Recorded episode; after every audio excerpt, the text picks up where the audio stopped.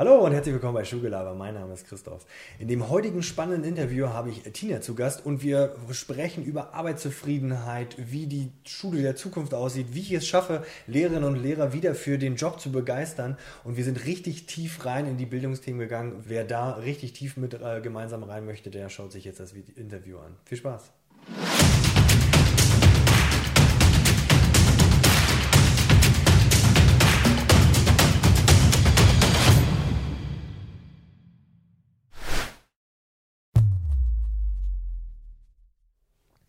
Ja, Tina, herzlich willkommen bei Schulgelaber. Schön, dass wir zusammengefunden haben. Und damit die Zuschauerinnen und Zuschauer gleich wissen, mit wem wir reden, stell dich mal kurz vor.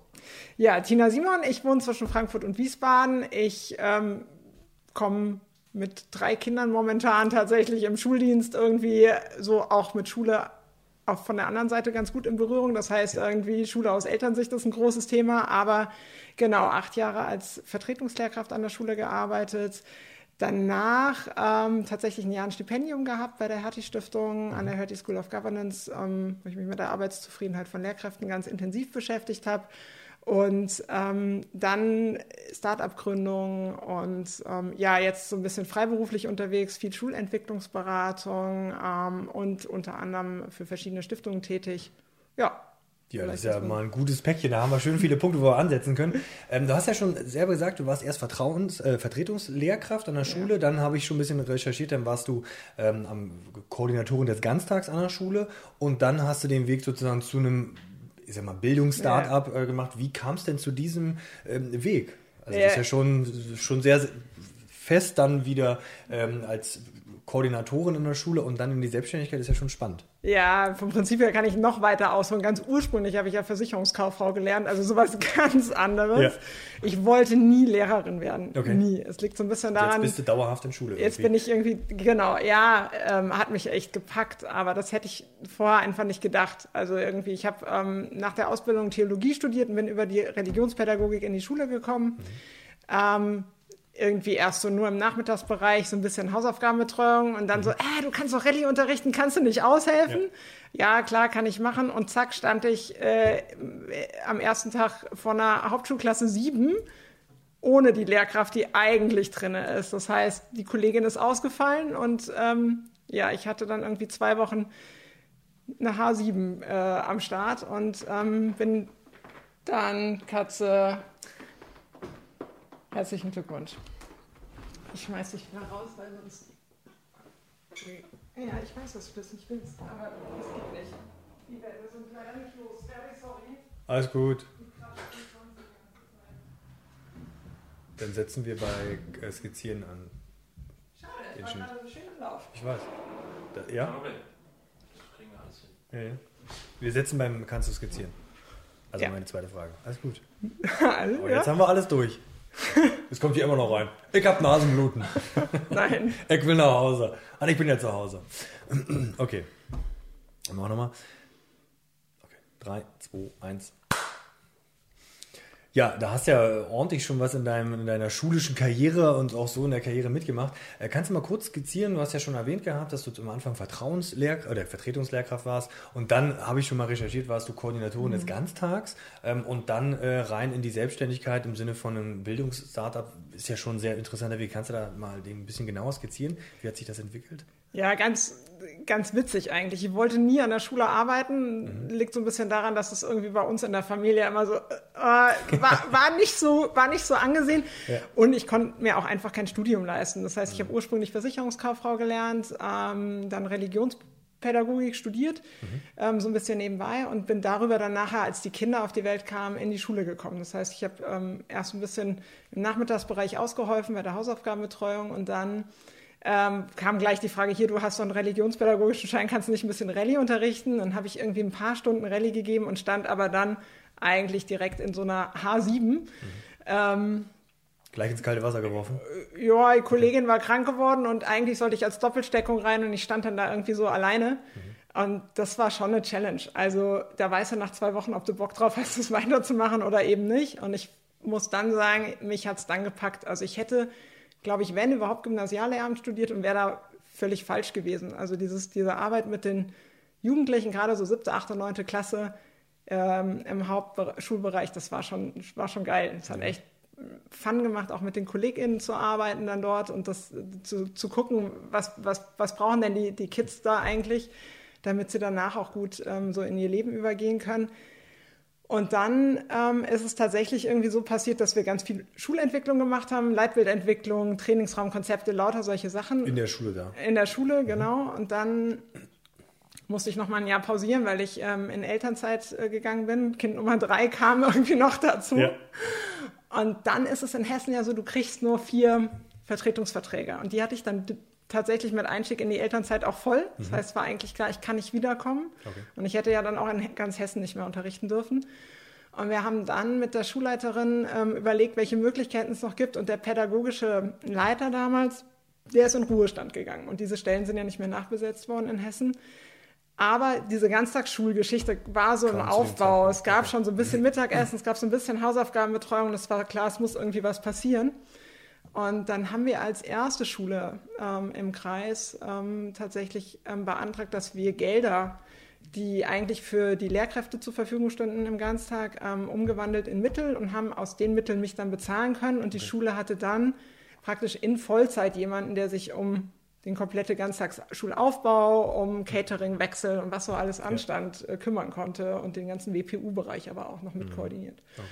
Genau, und das habe ich gemacht. Und wir waren zeitgleich praktisch mit dem, mit meinem ersten Tag als Ganztagskoordinatorin kam so eine Ausschreibung rein, irgendwie hier wollt ihr da nicht dran teilnehmen. Und alle sagten schon so, oh nee, brauchst du eigentlich gar nicht ausfüllen, weil wir hatten echt einen Scheißruf irgendwie zu dem Zeitpunkt als Schule. Ja. Und dann sagten die, wenn die das im Kultusministerium sehen, die winken euch da eh gar nicht. Mhm. Das kommt direkt in die Tonne. Und dann sind wir da aber tatsächlich doch genommen worden und waren dann plötzlich zwei Jahre in so einem Netzwerk.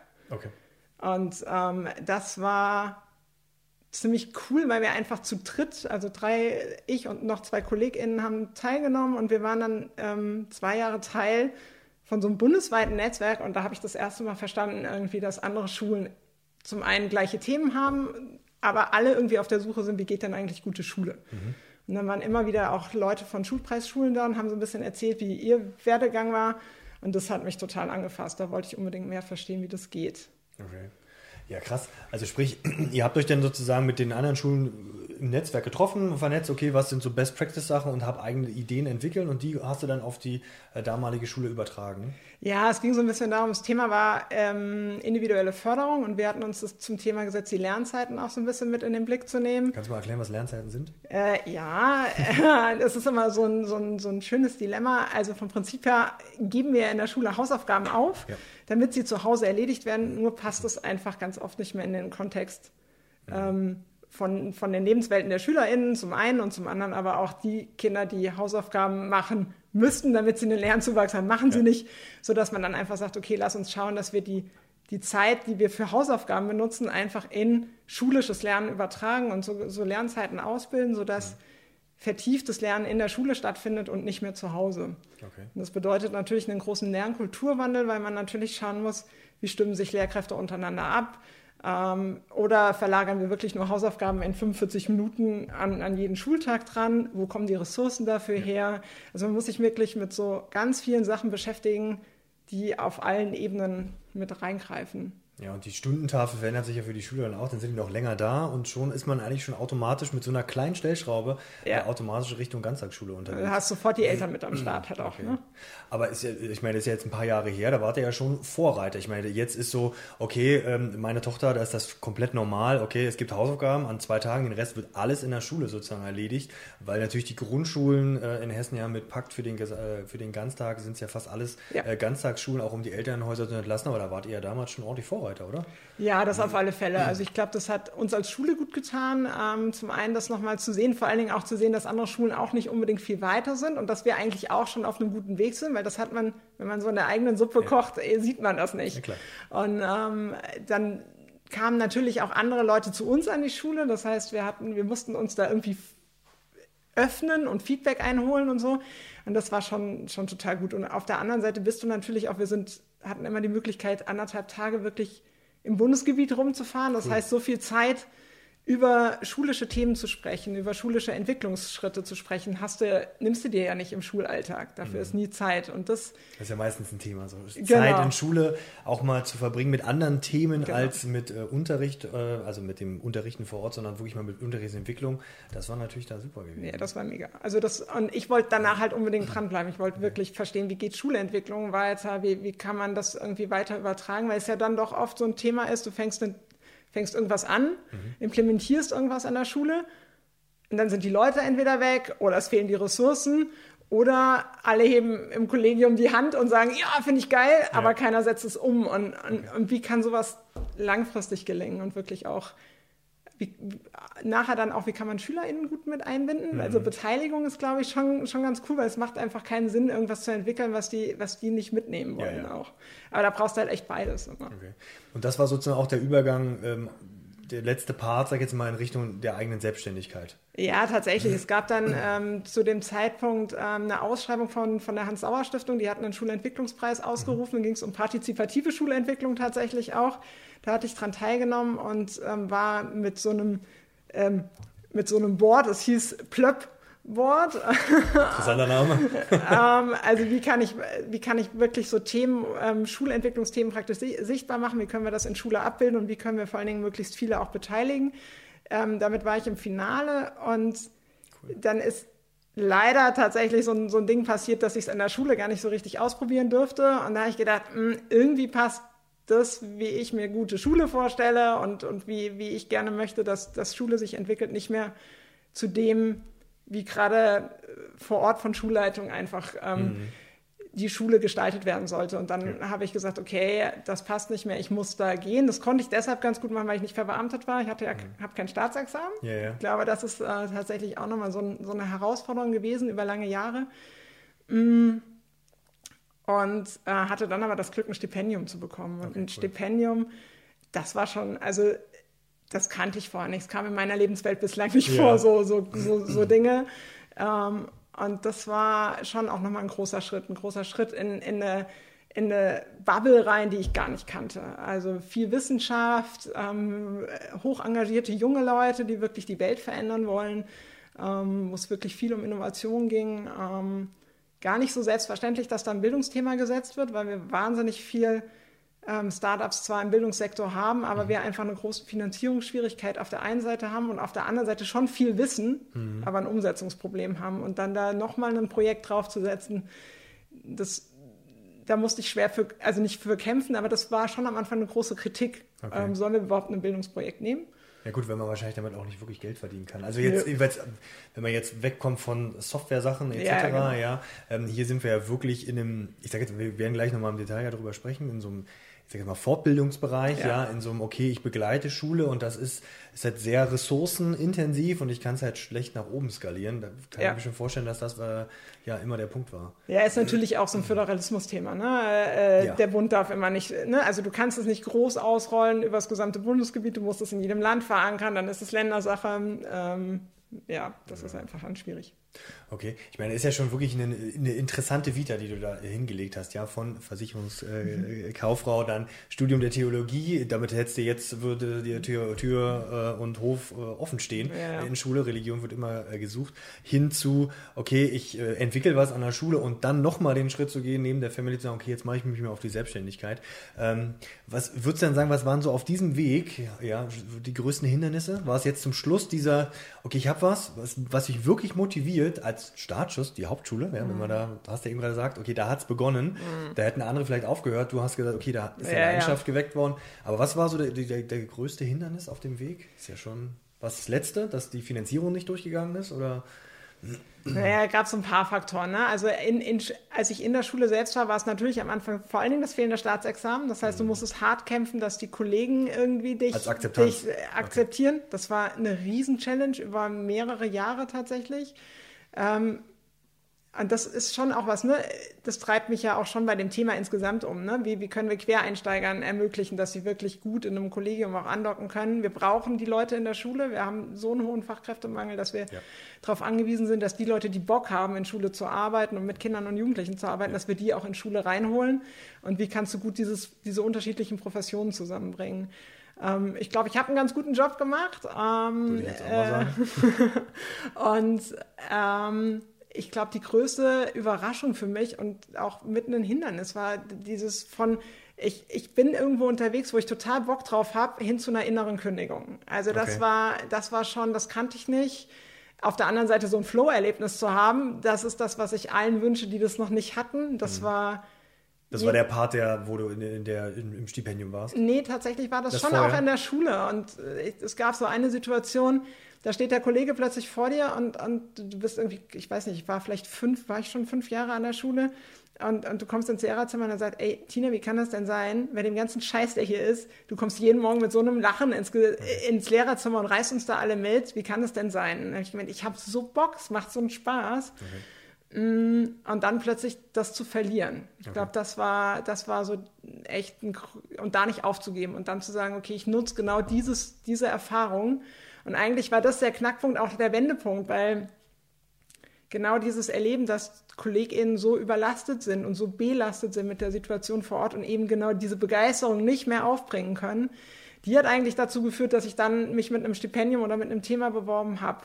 Nämlich, ich wollte verstehen, warum tut denn da keiner was? Ah, okay. Warum ist denn da keiner da, der Sorge trägt dafür, dass da ArbeitnehmerInnen an Schulen sind, die eigentlich ey, die sollen unsere Kinder und Jugendlichen begeistern und auf ein Leben Ja. vorbereiten, ähm, von dem wir eigentlich heute nicht mehr wissen, wie es mal aussehen wird. Mhm. Die Welt ist so stark im Umbruch.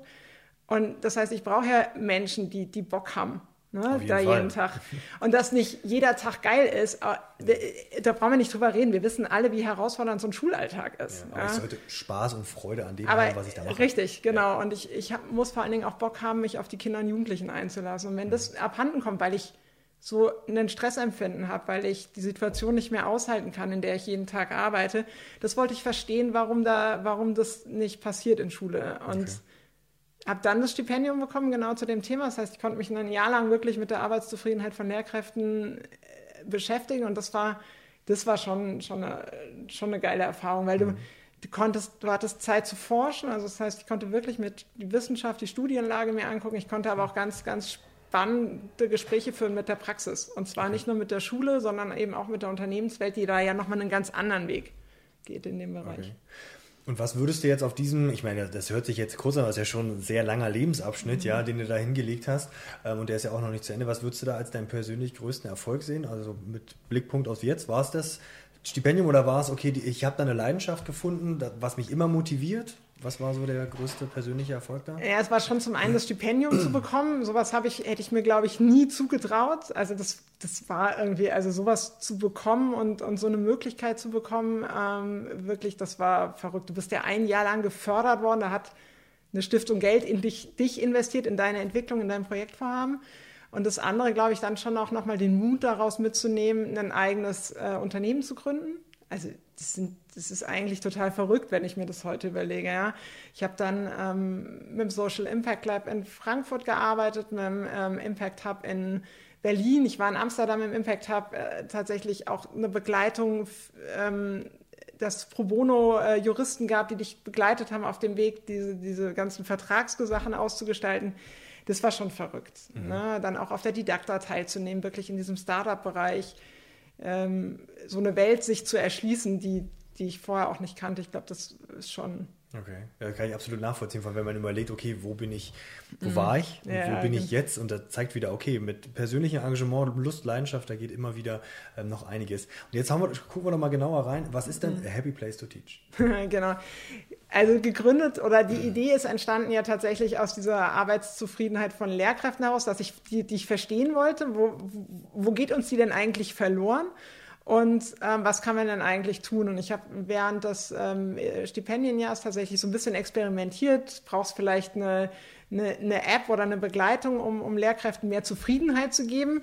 Ähm, Wobei ich ja dann aufgrund der Studienlage feststellen musste, naja, wir wissen eigentlich seit 20 Jahren, dass, der, dass Lehrkräfte nicht, dass es denen nicht an Zufriedenheit an sich mangelt, ähm, weil der Beruf allein dadurch, dass er so eine hohe gesellschaftliche Relevanz hat, eine, eine Grundzufriedenheit ähm, macht, die eigentlich schon relativ hoch angesiedelt ist. Aber, und das ist halt das Phänomen, die Belastung steigt exorbitant an, weil so viele Entgrenzungen in diesem Beruf stattfinden. Ich habe keine geregelte Arbeitszeit. Ähm, im, im Sinne von Korrekturen finden zu Hause statt. Ne? Ich arbeite mhm. häufig in der Nacht, am Wochenende. Ich muss irgendwie zwischendrin die Familie koordinieren, eventuell pflegende Angehörige und so Sachen. Ähm, und diese Unterrichtszeiten sind so, so hochgradig anstrengend, dass ich dann einfach in so eine Überlastungssituation rutsche. Und dann war halt so die Frage, naja, ich habe da mit einem Glücksforschungsinstitut zusammengearbeitet und das war ganz spannend, einfach die, die aus der Happiness-Forschung, es gibt einen richtigen Studienzweig, der sich Echt? mit nichts anderem beschäftigt als mit. Das ist ein super Studium, glaube ich. Glück, ja, Glück ist halt immer so, ne? Du, da hast ja, das immer das ist schwer Gefühl, greifbar, man hört es immer, aber. Ja, und das ist natürlich auf der einen Seite Glücksspiel, ne? Ja, es ja. ist eigentlich so wenig fassbar. Da hast du ein paar, paar vierblättrige Kleeblätter, ein Glücksschweinchen, ein Schornsteinfeger, so, und das ist es aber nicht, ne? Und dieses Englische, die Happiness, und darunter fällt ja ganz viel. Es fällt Freude, es fällt Erfüllung fällt mit drunter. Ähm, Zufriedenheit auch schon, wobei ich diesen Zufriedenheitsbegriff mittlerweile gar nicht mehr so mag, weil ich finde, der macht so träge. Mhm. So, hm, bin ich zufrieden, muss ich mich nicht mehr bewegen. Und das ist es ja eigentlich nicht, sondern es geht ja eigentlich wirklich, ich behalte meine Begeisterung, meine Motivation. Ähm, und dieses Glücksempfinden hat das so, so einen Ticken. Ne? Und wie kann ich das einfach, wenn ich in einer Stresssituation bin, wie kann ich da wieder hinkommen? Mhm. Weil das, was ich in der Praxis erlebt habe, ja häufig so ist, du gehst am Ende vom Schultag nach Hause und denkst dir, boah, alles scheiße und alles ist doof. Und das mhm. stimmt ja eigentlich gar nicht, sondern ja, ja. es gab ja schon auch Momente, die an dem Tag irgendwie richtig gut waren. Ja. Und die, die werden aber so in den Hintergrund gedrängt und es überwiegt so stark, die eine Klasse, die irgendwie nicht gelaufen ist oder die Konferenz, die wieder scheiße war, ne, so oder irgendwie eine Leitungskraft, mit der man nicht zurechtkommt oder der Kollege XY, der schon wieder seinen yeah. Kaffeebecher nicht weggeräumt hat. So, ja, so Kleinigkeiten, ja, ja. Genau. Und dann staut sich das so auf und das war, ähm, das war so der ausschlaggebende Grund. Und dann haben wir aber festgestellt, naja, so eine App ähm, mit der Lehrkräfte irgendwie ihr Wohlbefinden steigern können, mhm. das funktioniert nicht so, so, so optimal, weil irgendwie wir sind ja alle total verschieden. Das heißt, ja. wir haben alle unterschiedliche Bedürfnisse und für jeden bedeutet Wohlbefinden am Arbeitsplatz schon auch nochmal was anderes. Mhm. Das heißt, es war dann schon die Überlegung, okay, ich muss es ein bisschen größer denken, als, als auf den Einzelnen zu gucken, obwohl wir auf der anderen Seite das Training mit jedem Einzelnen brauchen. Weil wenn ich ja. nicht an mir selber arbeite und an meiner Resilienz und an meinem Wohlbefinden, dann kann ich es auch nicht mit in die Schule tragen. Und auf der anderen Seite braucht das eine größere Einordnung. Und was ich in der Beschäftigung mit den Studien gefunden habe, war, dass wir seit 20 Jahren ganz viel wissen, was Belastung macht im Lehrberuf. Ja. Ähm, und die Studien, die wiederholen sich dann alle zwei, drei Jahre und die werden dann praktisch um so ein paar Neuerungssachen wie, ach, jetzt kommt noch der Ganztag hinzu und mhm. Schule macht jetzt noch ein bisschen Inklusion und noch ein bisschen Integration jetzt ist Digitalisierung dazu. Der, jetzt ist es Digitalisierung. Ja. Genau, das kommt immer so on top, aber grundsätzlich ändert sich nicht wirklich was. Also mhm. wir wissen eigentlich, was zur Belastung und Überlastung führt. Mhm. Wir wissen auch, dass etwa 62 Prozent der Lehrkräfte in Risikomustern für Burnout stecken und 10 Prozent eigentlich gar nicht mehr unterrichten dürften. Was wir aber nicht wissen, und deswegen braucht es, glaube ich, diesen Blick auf diese Happy Places to Teach, äh, wir wissen nicht, wie gute Arbeitskulturen an Schulen aussehen. Mhm. Wir fokussieren uns, wenn wir auf Schule gucken, immer auf den Unterricht. Also was ist, wir wissen sehr viel darüber, was guter Unterricht sein kann, wie gute Schule sein kann. Und gute Schule meint aber immer den Fokus Unterricht. Mhm. Wir wissen wenig darüber, wie effiziente, effektive Arbeitskultur aussieht. Also mhm. wie gestalten wir praktisch als Kollegium unseren Arbeitsalltag so, dass die Herausforderungen für uns bewältigbar werden mhm. und wir trotzdem einen großen Impact bei den SchülerInnen erreichen können. Mhm. Und ähm, dazu braucht es eigentlich diese Beispiele. Ne? Wir müssen Schulen finden, die sagen, ey, wir haben hier was gemacht, wir haben bei uns in der, in, im Arbeitsalltag gehen wir damit so und so um und das führt dazu, dass wir da keine Belastungssituation mehr haben an der Stelle. Okay. Ich meine, es trifft ja auch voll meinen persönlichen, ich sag jetzt mal, Führungsstil, also die Art und Weise, wie ich sozusagen Schule sehe, frei nach dem Motto, ähm, wenn ich glückliche und zufriedene Lehrer habe, dann habe ich eigentlich automatisch glückliche und zufriedene Schüler, weil wenn da vorne ein Lehrer steht, der irgendwie Lust, Leidenschaft und Motivation ja. an den Tag legt, und wie gesagt, hast du ja schon gesagt, nicht jeder Tag ist irgendwie gleich ja. toll, aber in Summe mache ich einen Job, der einen Mehrwert hat. Und ich glaube, das nimmt einen sehr, sehr viel mit. War das auch der Grund, warum, ich meine, wenn wir uns anschauen, die Grundlage von A Happy Place to Teach ist ja Arbeitszufriedenheit. Mhm. Arbeitszufriedenheit kann ich auch überall feststellen, ja, oder daran gehen. Und warum jetzt tatsächlich der Bereich Schule? Weil da aus mhm. deinem, weil du da die Anknüpfungspunkte hattest oder weil du sagst, okay, da ist auch wirklich am meisten im Argen, weil ich meine, wenn ich äh, in die Firma äh, bei meiner Frau reinschaue, ähm, da wird schon relativ viel für Arbeitszufriedenheit mhm. getan. Ich glaube, es war so beides. Es war zum einen das Erleben, dass wir mit, mit einer hohen Begeisterung und, und mit einem hohen Engagement ähm, natürlich auch total viel bei den SchülerInnen erreichen können. Also ich habe so ein, zwei Schüler begleitet, wirklich in diesem Übergang von Schule in, in, in die Gesellschaft, ins Berufsleben, wo du dann einfach, wenn wir dieses Investment nicht als, als Team, ähm, als Klassenteam ähm, gemacht hätten, dann wären die uns irgendwo verloren gegangen. Dann hätten die ihren Weg nicht gefunden. Aber jemanden, der in der fünften, sechsten Klasse an die Schule kommt, wo du schon weißt, oh, wir wissen nicht, ob wir den bis zu sieben durchkriegen. Ähm, vielleicht muss der eigentlich eher in ein Erziehungsheim und so und du kriegst den aber bis, der macht seinen Hauptschulabschluss und hat danach eine Lehrstelle. Mhm. Ähm, das ist einfach mega. Ja. Und wenn wir schlussendlich investieren wir ganz häufig in Schülerprojekte ähm, Geld, um, um, um tolle Dinge mal vor Ort zu machen. Aber die SchülerInnen, die gehen ja aus dem System raus. Genau. Und für mich war immer so, wenn wir das ganze Investment bei den Lehrkräften ansetzen, machen wir zum einen ja den, den Beruf attraktiver und ja. wir haben einen immens hohen Fachkräftemangel. Keiner will mehr diesen Beruf ergreifen von den jungen Leuten. Ja, ne? Ich meine, mit Religion habe ich nicht umsonst gesagt, da hättest du genau. eine also, Stelle. Ja. Ja, ich meine, das hat ja verschiedene Ursachen. Ne? Also die jungen Leute, die heute ins Berufsleben eintreten oder sich für einen Job entscheiden, die haben einen gewissen Anspruch an, an einen Arbeitgeber. Work-Life-Balance, ja. Ja, da hat sich was, da hat sich was verändert. Ne? Während wir früher nicht genug Jobs hatten, waren die Arbeitnehmer oder die, die Arbeitssuchende ja darauf angewiesen, dass der Arbeitnehmer sie haben will. Wir haben ja. jetzt die umgekehrte Situation. Und das ist was, worauf Schule natürlich überhaupt nicht reagiert oder auch nicht reagieren kann ähm, momentan so richtig. Ne? Da ist niemand, der diesen Beruf attraktiver macht. Ne? Wir mhm. haben marode Schulgebäude, äh, wir haben unter anderem, wie gesagt, diese hohe Überlastungsquote. Willst du in einem Job arbeiten ja, als junger Mensch, von dem du schon weißt, ey, der, Burnout, der macht ja, dich eventuell kaputt? Ähm, das ist echt schwierig und, und die haben, die jungen Leute haben ein Markenbewusstsein, die sind viel auf Social Media unterwegs, die haben einen Anspruch und wie können wir also diesen, diesen, diesen Beruf steigern? Und dazu braucht es eben diese guten Beispiele. Ne? Ich brauche die Berichte von Lehrkräften, die Bock haben auf ihren Job, die wirklich sagen, ich, ich bin das total gerne. Und wir hatten jetzt, gab ja jetzt auch immer mal wieder gerade auch Filme äh, von, von Lehr ja. Lehrern und so. Ich glaube, das brauchen wir einfach viel mehr, weil das ist so ein hochrelevanter Bereich. Und wir müssen aber auf der anderen Seite ja auch nochmal hingucken, die Art und Weise, wie wir unterrichten, wird sich weiter wandeln. Die Art und Weise, wie wir SchülerInnen für ein Leben vorbereiten, wird sich weiter wandeln, ähm, weil wir sie auf was anderes vorbereiten müssen, äh, von dem wir vielleicht noch gar nicht wissen, worauf, außer Wandel. Ja. Ne?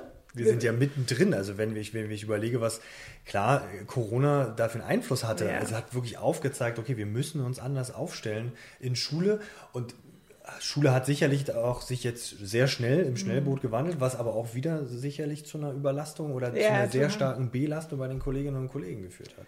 Auf alle Fälle. Und wir haben natürlich auch eine hohe Altersstruktur. Ne? Wir haben, ähm, also es ist ein bisschen, kann man nicht für jedes Bundesland gleich sagen, aber im Schnitt kannst du sagen, 45 Prozent der Lehrkräfte sind über 50. Dann weißt du schon, was du eigentlich ausbilden müsstest. Das Ausbildungsmonopol liegt aber bei den Ländern. Mhm. Ähm, da kann man ganz schlecht reingucken. Auf der anderen Seite ist es so, dass die Bundesländer nicht genug Lehrkräfte ausbilden. Die ganze Zeit gab es einen Überhang aus einigen reichen Bundesländern. Das hat dazu geführt, dass man es ausgleichen konnte. Das fällt weg. Mhm. Das wird nicht mehr passieren. Und jetzt steuern wir halt auf einen, wir haben schon einen Fachkräftemangel, aber der wird noch massiv zusteigen. Was ja dann auch wieder zu einer Überlastung derjenigen führt, ja, ja. die im System sind. Klar, weil die Schüler werden nicht weniger. Die werden immer nee. wieder, klar, gut nach Corona ist schon mal klar, werden wir auf jeden Fall ein bisschen stärkeren Geburtenjahrgang haben. Schwankungen haben wir immer, aber es ist momentan erstmal noch nicht abzusehen, also wir, es, seitens der Politik kommt ja immer mal, wir müssen jetzt wieder sparen, weil da mhm. kommen weniger Schüler. Ob sich das wirklich so bewahrheitet, das wage ich zu bezweifeln. Da muss man mal wirklich schauen. Eigentlich lässt ja. sich das nicht genau abbilden. Und, und diese Schwankungen gab es schon immer. Ich glaube, das ist nicht die Relevanz, sondern das, was wir, wo wir wirklich hingucken müssen, ist, dass wir feststellen, dass SchülerInnen am Ende ihrer Schullaufbahn eigentlich keine Ausbildungsreife besitzen, keine Studierfähigkeit mhm. besitzen. Da dürfen wir uns schon fragen, warum ist es heute so? Mhm. Wir packen aber halt auch permanent mehr ins Curriculum rein, ja. statt zu sagen, okay, wir müssen das Curriculum ähm, radikal entschlacken. Ja, ja. Und ähm, Das hat man ja schön gesehen, dass man da auf dem falschen Weg ist. Äh, von G8, wir wollen es mal jetzt alle probieren. Ja, ja, und dann genau. eigentlich hat man gemerkt, okay, ist vielleicht doch nicht so eine mega coole Idee. Genau. Ähm, keine G8-Schulen gibt es mehr oder ganz wenige, fast ja. alle nur noch auf äh, neun Jahre Schulzeit. Wir müssen in Tiefe lernen. Ne? Also wir müssen weniger machen, das dafür in Tiefe und wir müssen das wahrscheinlich auch unabhängig ähm, des Fächerkanons machen, sondern in Projekten, weil wir andere Skills brauchen. Wir brauchen die Zusammenarbeit, also das kollaborative Arbeiten. Wir müssen das Projektarbeits, das Arbeiten an Herausforderungen lernen, weil wir nicht wissen werden, hm. äh, vor welchen Herausforderungen wir noch stehen werden. Wir, wir müssen lernen, selbst organisiert zu sein, weil auch da, ich weiß nicht, ob ich, ob die SchülerInnen, die jetzt heute in die Grundschule kommen, ob die später noch einen Job haben, haben die zehn Jobs, ja, ja. haben sie vielleicht gar keinen mehr und müssen gucken, wie gestalte ich denn ein Leben ohne Beruf? Mhm. Ne? Wie gestalte ich denn mein, ne? und wo liegt denn mein Potenzial? Wie kann ich mich denn beschäftigen? Mhm. Wie kann ich mich einbringen in eine Welt, die so im Umbruch ist? Das ist, das ist was anderes. Und da sind wir weit davon entfernt, dass wir alle zur gleichen Zeit das Gleiche tun mit einem gleichen Ergebnissen. Auf diese Fließbandvorbereitung, ja, ja. die ist vorbei und das ist halt krass. Ich, ich glaube auch diese 41-Stunden-Woche, sage ich jetzt mal, um mir als Beispiel zu nehmen, das, das, das wird sich wandeln. Also die, wir werden sicherlich in ein paar Jahren äh, Arbeit in einem anderen Umfeld machen, anders outsourcen, andere Sachen und da braucht es eher ich sage jetzt mal nicht die, man braucht mehr Spezialisten, die sich immer wieder wahrscheinlich äh, neu anpassen müssen. Ja, aber dann brauchst du halt auch ein Schulsystem, in der Lehrkräfte genau diese Flexibilität in diesen Arbeitszeitmodellen auch haben können. Ne? Das, das, ist, das, ich weiß, das genau. Ist schon, das ist schon sehr schwer, weil dann ja. Aber genau, aber welche, und an diese Sachen gehen wir nicht ran. Wir, wir sprechen nicht darüber, wie geht denn das eigentlich mhm. äh, an Schule, weil wir lassen Schule in diesem starren System. Aber Schule so offen zu denken, dass du praktisch Schule als einen analogen Treffpunkt ja. hast, eigentlich nicht nur von den SchülerInnen, die eine Schulpflicht haben, sondern eben von allen Leuten in der Umgebung dieser Schule, also mhm. sprich, ob das ein Quartier, ein Kiez ist, wie auch immer es heißt, im ländlichen ja. Raum eine Region. Ähm, und die arbeiten dann gemeinsam praktisch an den Herausforderungen ihrer Region, aber auch der Welt mhm. und lernen da und profitieren gemeinsam davon. Und dann verstehe ich natürlich auch, wenn ein Handwerksbetrieb mit reinkommt, äh, besser, warum Handwerk ja, wichtig klar. ist. Ne? Wenn der ITler kommt und eine KI mitbringt, dann kann ich da besser mit eintauchen, weil man gemeinsam ja. daran arbeitet. Und ich glaube, das brauchst halt viel eher. Und das ist, das ist natürlich jetzt schon, schon advanced in die Zukunft gedacht, aber trotzdem brauchst, glaube ich, diese radikalen ähm, Denke, damit wir überhaupt einen Schritt vorwärts kommen im System. Aber meinst du, dass Corona da schon, hat doch da bestimmt nochmal eine ordentliche Beschleunigung, Beschleunigung gemacht oder eher aus deiner Sicht? Naja, wenn ich mit den Leuten spreche, die wirklich hoch äh, mit einer hohen Energieleistung bislang Bildungssystemveränderungen vorangetrieben haben, merke ich schon, dass da viele jetzt sagen, boah, wir haben so drauf gehofft, dass Corona das gebracht hat und wir merken aber, dass das System sich trotzdem nicht wandelt. Mhm. Also wir haben einen Schub in der Digitalisierung mit Sicherheit. Ja, wobei das ja natürlich nicht alles aber ist. Aber Digitalisierung heißt mhm. momentan ja vorrangig, ich digitalisiere altes Lernen. Ich mhm. digitalisiere Bücher, ich digitalisiere Unterricht. Ja, aber digitale ich, Bücher brauchen wir gar nicht reden. Wir, wir reden oh nicht davon Lernen in der digitalen Welt. Ja. Und das ist einfach ein, diesen, diesen Mindset-Shift, den kriegen wir im System nicht abgebildet, weil wir keine Veränderungen im System zulassen. Und da ist natürlich eigentlich Bildungspolitik gefragt. Mhm. Ähm, und da, ist es, da hält sich halt einfach die, dieser Mythos, ich kann damit Wahlen verlieren. Und solange Bildungssystempolitik ja. davon abhängig ist, ob ich eine Wahl gewinne oder verliere. Aber ist denn der Föderalismus nicht das Grundproblem? Das ist immer so eine Wäre Frage. Doch schön, also manche Systeme sind ja ein bisschen leichter, sag jetzt mal, von, von einem Ort aus zu, zu steuern. Ja? Also wenn ich jetzt immer mir wieder, wenn ich Schülerinnen und Schüler bei mir an die Schule äh, bekomme aus anderen Bundesländern, ist dann immer erstmal so, okay, so ist das bei euch, bei uns ist das so. Und nee. das sind, sind so, okay, das ist eigentlich nur drei Meter weiter und trotzdem ist es eine komplett andere Welt. Aber eigentlich, wenn ich mir die Arbeitswelt anschaue, wenn die hier nach dem, nach dem Abitur oder nach, nach, der, nach der Realschule oder Hauptschule gehen, dann steht ja eigentlich ja ganz Deutschland offen. Ja, ja. Oder die, ganz Europa. Ich kann überall arbeiten. Ja, ja, genau. Ich, also es gibt ein bisschen widerschreitende Meinungen dazu. Für mich ist es auch so, ich glaube, ich brauche den nicht den Föderalismus. Also mhm. vor allen Dingen, weil ich tatsächlich eher denke, lass uns gucken, wie wir global voneinander miteinander lernen würden. Also tatsächlich, wenn ich mit dem Teachers Impact Lab, so heißt das Startup, was ich gegründet habe, mhm. tatsächlich so, dass wir eher sagen müssen, okay, wir müssen global schauen. Mhm. Auch wenn die, die Sachen so verschieden sind, wir können voneinander lernen, wir können diese Best Practice Geschichten so rausziehen, dass wir sie übertragen können.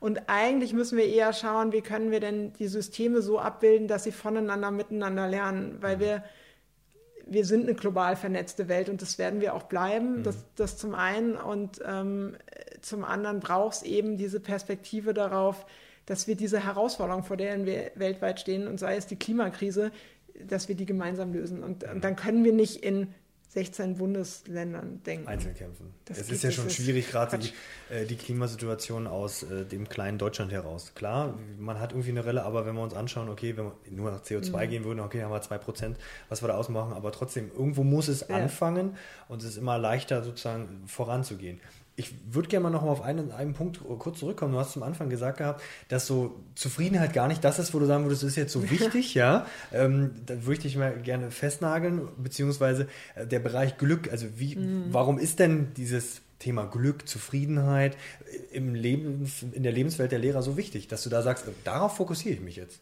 Ja, also zum einen ist dieses, dieser Zufriedenheitsbegriff, mh, mm, ich finde, also bei mir macht er löst er echt so ein Trägheitsgefühl mhm. mittlerweile aus. Das hängt ein bisschen damit zusammen. Ich habe mal gehört, du hast ja immer in einem Kollegium ähm, und auch in der Berufswelt hast du immer einen Teil, der total engagiert und, und ähm, vorangeht und, ja. und Veränderung will. Und du hast aber so einen Mittelteil. Und da hat mal jemand gesagt, die sind mit einer freizeitorientierten Schonhaltung unterwegs. Und das sind für mich Leute. Schöner Satz. ja, und das, ne, da, da, die, da gibt es so eine gewisse Zufriedenheit, wo man sagen kann, okay, ich kann mit den Unzulänglichkeiten und den kann ich ganz gut umgehen und ich halte das aus und ich kriege mein Gehalt und irgendwie ist gut, aber ich muss mich nicht verändern Ferien, und bewegen. Also dieses, genau. genau diese Klischee wird. Und dann habe ich natürlich da hinten noch so einen, so einen kleinen Teil, der immer so kontra ist. Mhm. So. Und die, die in der Mitte sind, die challengen natürlich echt das, das System, weil die kitzeln auch ihre SchülerInnen nicht heraus. Ne? Mhm. Also die vermitteln vom Prinzip eigentlich diese Trägheit, die dann auch im Unterricht entstehen kann bei den SchülerInnen. Und das will ich ja eigentlich nicht. Ich will ja genau, dass die aus sich herauskommen, dass die Wege finden, ähm, selbstwirksam zu sein. Und ich glaube, mhm. diese Selbstwirksamkeit ist das, was es für mich heute viel, viel mehr beschreibt. Und wir haben einen großen Anteil in der Gesellschaft an Erwachsenen, die nicht mehr wissen, wie sich diese Selbstwirksamkeit okay. anfühlt, weil man nicht mehr weiß, wie, was passiert, wenn man wirksam wird. Mhm. Und weil ich auch in Stresssituationen den Zugang zu meinem Selbst verliere. Mhm. Und ich glaube, das ist das, was es für mich ausmacht. Ich möchte ganz gern Lehrkräfte haben oder erwachsene Menschen, die an Schule und in Schule arbeiten, die einen Zugang zu sich selbst haben. Das heißt, ich habe eine Kontrolle über meine Gefühle, meine Emotionen, meine Affekte. Ich weiß, ich habe mein Standing, ich weiß, ich stehe mit beiden Beinen im Leben. Ähm, ich habe eine gewisse Resilienz. Ich kann mhm. also irgendwie mit Stresssituationen umgehen. Ich weiß, dass die vorübergehen und weiß, wie ich, wie ich das wieder ausgleichen kann und kann das sozusagen dann auch übertragen in ihrem Unterricht und transportieren und das den SchülerInnen vermitteln. Und ich glaube, Andreas Schleicher hat das gerade gestern auch wieder gesagt, als er die Edukon äh, eröffnet hat. Wir sind in wirklich in den, im, im, in, im PISA-Vergleich, im OECD-Vergleich, wir sind an letzter Stelle mhm. von allen Ländern, was diese Selbstwirksamkeitserfahrung betrifft. Und das kann doch nicht sein, dass wir 15-Jährige haben, die nicht wissen, mhm. dass sie selber wirksam werden können. Was ist denn das für ein Zeichen im Hinblick auf Demokratieentwicklung, äh, auf Beteiligung, auf Engagement in der Gesellschaft? Und ich will doch mündige BürgerInnen nachher haben. Brauche ich, klar. Die, die sowohl politisch sich engagieren, die sich äh, im Sport, in, im Ehrenamt engagieren, die wissen, ähm, wie das geht, sich, sich selber wahrzunehmen und zu wissen, okay, ich kann meinen Anteil an der Welt leisten und ich kann auch ja, und vielleicht, wenn ich das auf Schule übertrage oder auf Lehrerkollegien, dann ist es so, ich kann mein Arbeitsumfeld auch gestalten. Ja. Wir geben so oft auf in, in Schule, weil wir sagen, oh, die Rahmenbedingungen sind so schlimm. Mhm. Ja, die sind scheiße. Oder ich mache mich gar nicht erst auf den Weg. Genau, aber die, genau, ich begebe mich gar nicht erst aus meiner Komfortzone heraus. Ich, ich gestalte nicht mein Umfeld. Und mhm. ich glaube, das ist mein größtes Anliegen, dass ich sagen will, ey Leute, ihr könnt so viel erreichen, aber ihr müsst halt anfangen und euch auf den Weg machen und euch gemeinsam überlegen, wie wollen wir denn hier arbeiten. Das stimmt. Ich glaube, das ist so ein Riesenvorteil an Schule, dass ich schon sehr intensiv mein eigenes Umfeld, in dem ich unterrichte, also genau.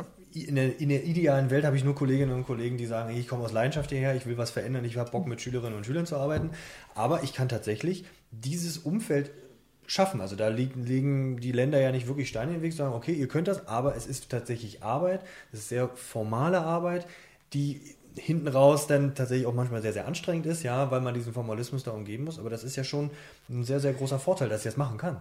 Ja, aber trotzdem ist ja, ne, ich, ich bin als Lehrkraft ja theoretisch nicht verpflichtet, mich dem großen Ganzen, also Nee. sprich der Schule Genau. oder dem System zu verschreiben, sondern ich kann morgens hingehen, meinen Unterricht ableisten, leisten, nach Hause gehen. Genau. So, und vom Prinzip her kann ich komplett alleine und autark, obwohl ich Teil einer Schulgemeinde bin, arbeiten. Mhm.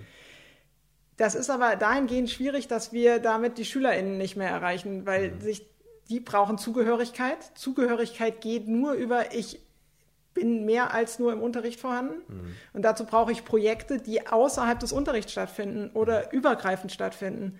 Und das geht nur, wenn ich mich als Lehrkraft außerhalb meines Unterrichts bewegen will und Teil des Kollegiums bin. Also sprich, ich muss mich auch als Lehrkraft oder als pädagogischer Mitarbeiter, als Sekretärin, Hausmeister und Schulleitung als Teil dieser Schulgemeinde verstehen wollen und mich einbringen wollen. Also wir haben da praktisch ja mit Schule so einen Mikrokosmos der Gesellschaft und des, des Abbilds. Und das heißt, wie, wie bringe ich praktisch die Leute, die in der Schule sind, dazu, dass sie eben sich wieder als Teil des Kollegiums verstehen?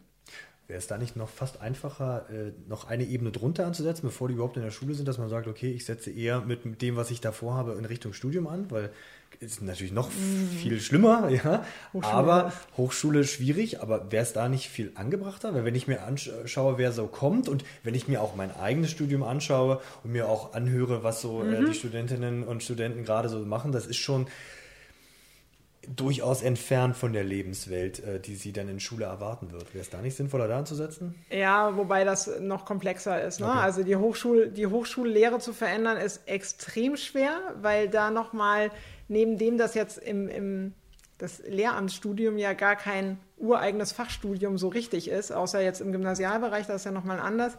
Aber du bist ja immer nur Teil von irgendwie einem Fachbereich, aber nie wirklich äh, als eigener Studiengang. Und damit ist das Hoheitsinteresse natürlich der, der Hochschullehrer auch nochmal ein anderes an den Lehramtsstudenten. Und die Vorgabe, und dann redet noch das Land mit rein. Ja, ja. Das ist extrem schwierig.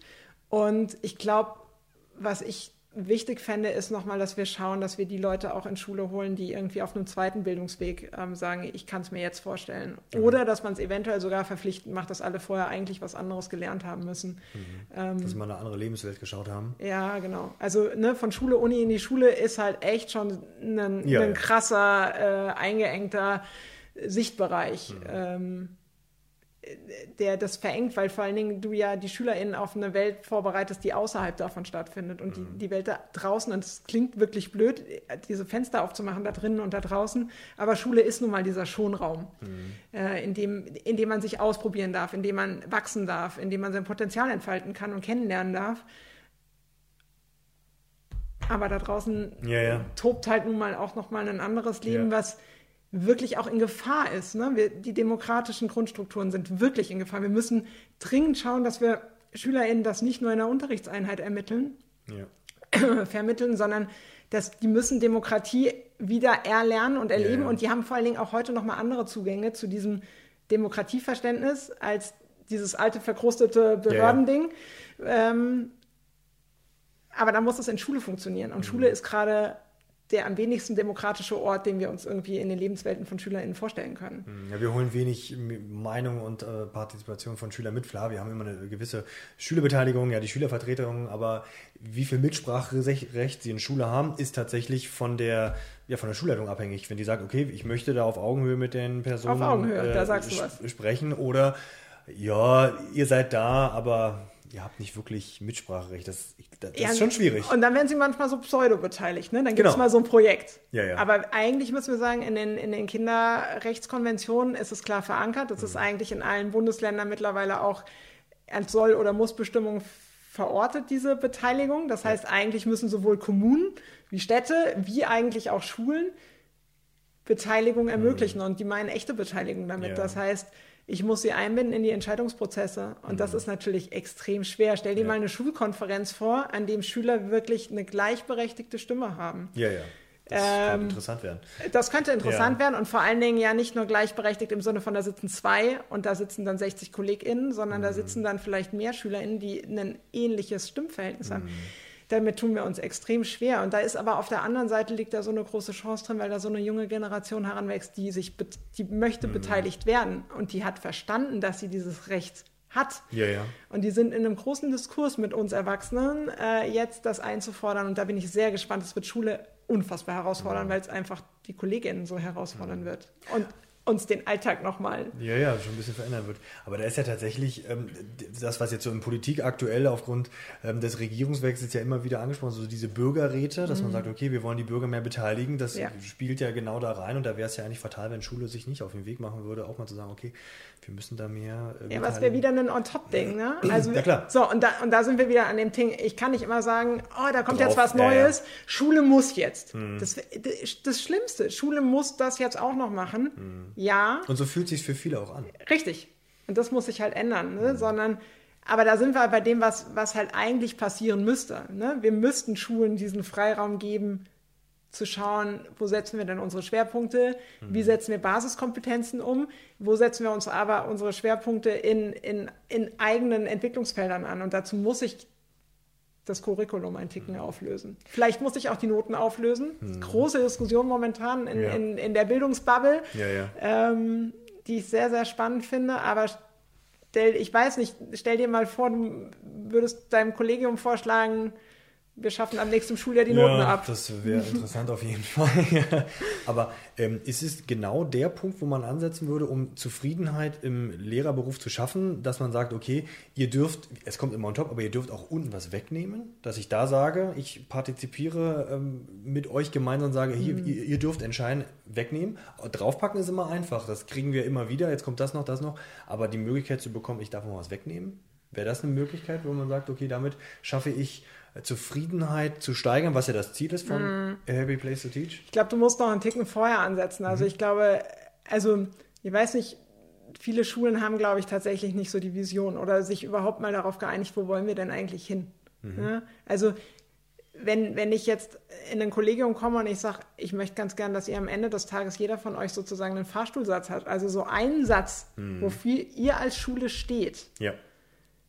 Dann findest du kaum Schulen, die das können. Mhm. Ja? Und ich glaube, wo sie alle gemeinschaftlich an einer gemeinsamen Vision oder an vielleicht mehreren, weil du musst ja irgendwie auch die verschiedenen Gruppen zusammenbekommen. Ja, also wenn du Glück hast, hat eine Schule ein Leitbild und ich habe bei uns ja den Leitbildprozess auch mitgestaltet ähm, und wir haben um jedes Wort mehr als nur ein bisschen gerungen ne? und haben aber auch Eltern eingebunden und SchülerInnen ein, eingebunden und trotzdem, wenn das, wenn, ich weiß nicht, wenn, wenn, wenn ich die Kollegen jetzt fragen würde, vielleicht auch gerade die Neuen, ob sie es kennen und, und was davon umgesetzt wird, Ja, ja. Ähm, dann so, Und ich glaube, so ein Leitbild muss ich auch immer wieder wandeln. Genau, und das muss sich wandeln, genau. Und äh, viele Kolleginnen, gerade die Eltern, kommen dann, "Äh, das haben wir schon gemacht, warum nochmal? Ja, ja. Oder es kommt von außen und es wird gesagt, ihr müsst es aber jetzt liefern. Das ist totaler Quatsch. Ja.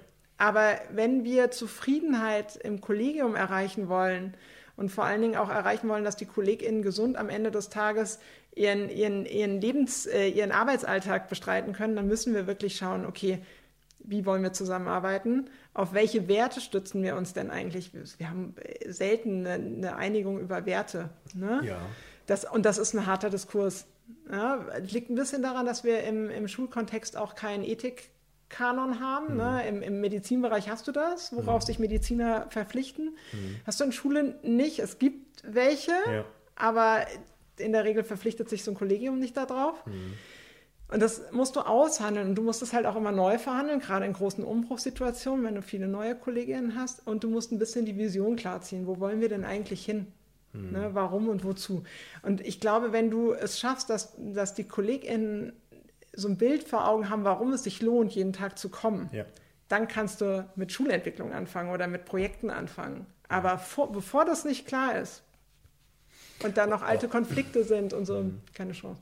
Müsste ich da nicht sogar fast noch ansetzen, okay, ähm, ich, ich, ich löse das klassische Bild von einem Lehrer auf, der 25,5, ja, 26 Stunden Unterricht, sondern sagen, okay, ja, du hast hier eine 41-Stunden-Woche, ja, und diese 41-Stunden-Woche äh, stellst du damit aus Unterricht mit einer gewissen Anzahl, sagen wir mal, 15, ja, und die restlichen Stunden sozusagen, äh, die du in Schule vor Ort sein musst, füllst du aus mit Gestaltung. Aber das hat ja wieder das Problem, da brauche ich wieder mehr Personal. Du Weil- brauchst einen Arbeitsplatz an Schule, Ja. also brauchst Raum, was, was ein großes Problem ist an vielen Schulen. Ne? Ja. Nicht jede Schule hat Raum und äh, Viele Schulen haben Arbeitsplätze. nicht mal genügend Raum für die Schüler. Ja, genau. Von, von gescheiten Toiletten und so mal abgesehen. Das ist tatsächlich ein Problem. Also ich glaube, wir müssen wirklich über, ne, wie wollen wir denn arbeiten, beinhaltet auch wirklich, wir müssen uns ernsthaft Gedanken darüber machen, wo können wir denn Synergien untereinander herstellen und wie wollen wir unsere Zeit verbringen. Ist es wirklich so, dass jeder nach seinem Unterricht nach Hause geht oder verbringen wir tatsächlich gemeinsam, keine Ahnung, bis 16 Uhr in der, in der Schule? Das ist aber dann wiederum schwierig, wenn ich Teilzeitkräfte habe und so. Und das ist tatsächlich ein Aushandeln mit den Leuten vor Ort. Es gibt da tatsächlich überhaupt gar keine Patentlösung. Hamburg hat das versucht mit so einem ganz flexiblen Arbeitszeitmodell, was sich anhand der Korrekturbelastungen so ein bisschen orientiert Ach, und ja. dann extrem kompliziert. Ja, ich habe Freunde, die sind da, da gab es ja wirklich äh, viel, viele Stunden on top, frei nach dem Motto, der Kollege mit den Nebenfächern muss, Ja, viel, muss mehr Stunden vor Ort arbeiten. Das hat nicht wirklich für Zufriedenheit äh, in, genau. in Hamburg gesorgt. Und da muss man halt tatsächlich gucken, was, was funktioniert denn wirklich. Und ich glaube tatsächlich, dass es da von Schule zu Schule äh, unterschiedliche Lösungen geben sollte und muss, weil Mhm. die Leute vor Ort unterschiedlich sind, weil die Bedarfe der Schulgemeinde unterschiedlich sind. Mhm. Und du kannst es nicht pauschal ähm, verordnen. Aber dazu brauchst du eben verankert im Arbeitskontingent Zeit für, für Schulentwicklung. Ne?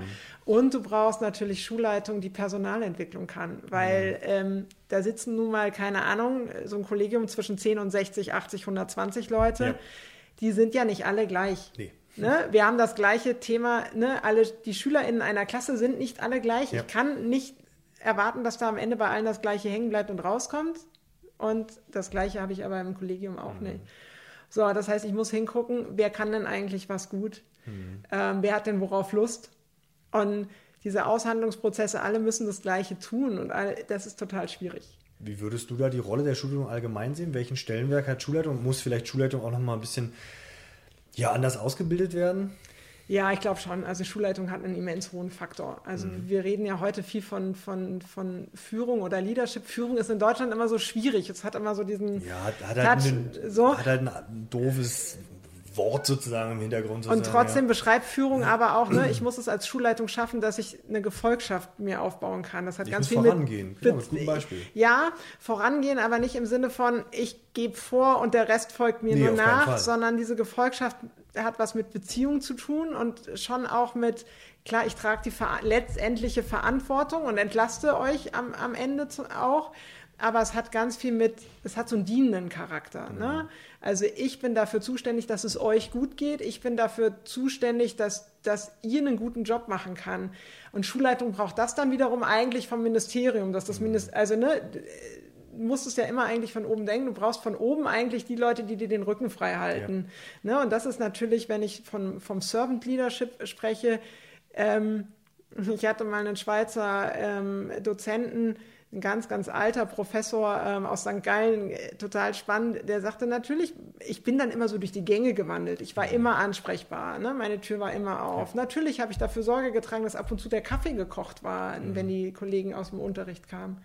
Ich habe aber auch immer dafür gesorgt, dass die Themen, die mir wichtig sind als Schulleiter, ähm, ausgehängt wurden, dass sie da waren, dass die, dass die Kollegen damit in Mhm. präsent Berührung kamen. Das heißt, ich habe mit denen gemeinsam gelernt. Ne? Also ich muss als äh, und ich hatte Michael Fullen ähm, in der Corona-Pandemie im Gespräch, ein kanadischer Forscher, auch hochspannend zum Thema ähm, Leadership in, in Schule, der einfach auch sagt, ich, ich muss ich muss Teil des Lernprozesses sein. Und wir müssen als Schule lernende Organisation sein. Und ich bin das als Schulleiter auch immer mit.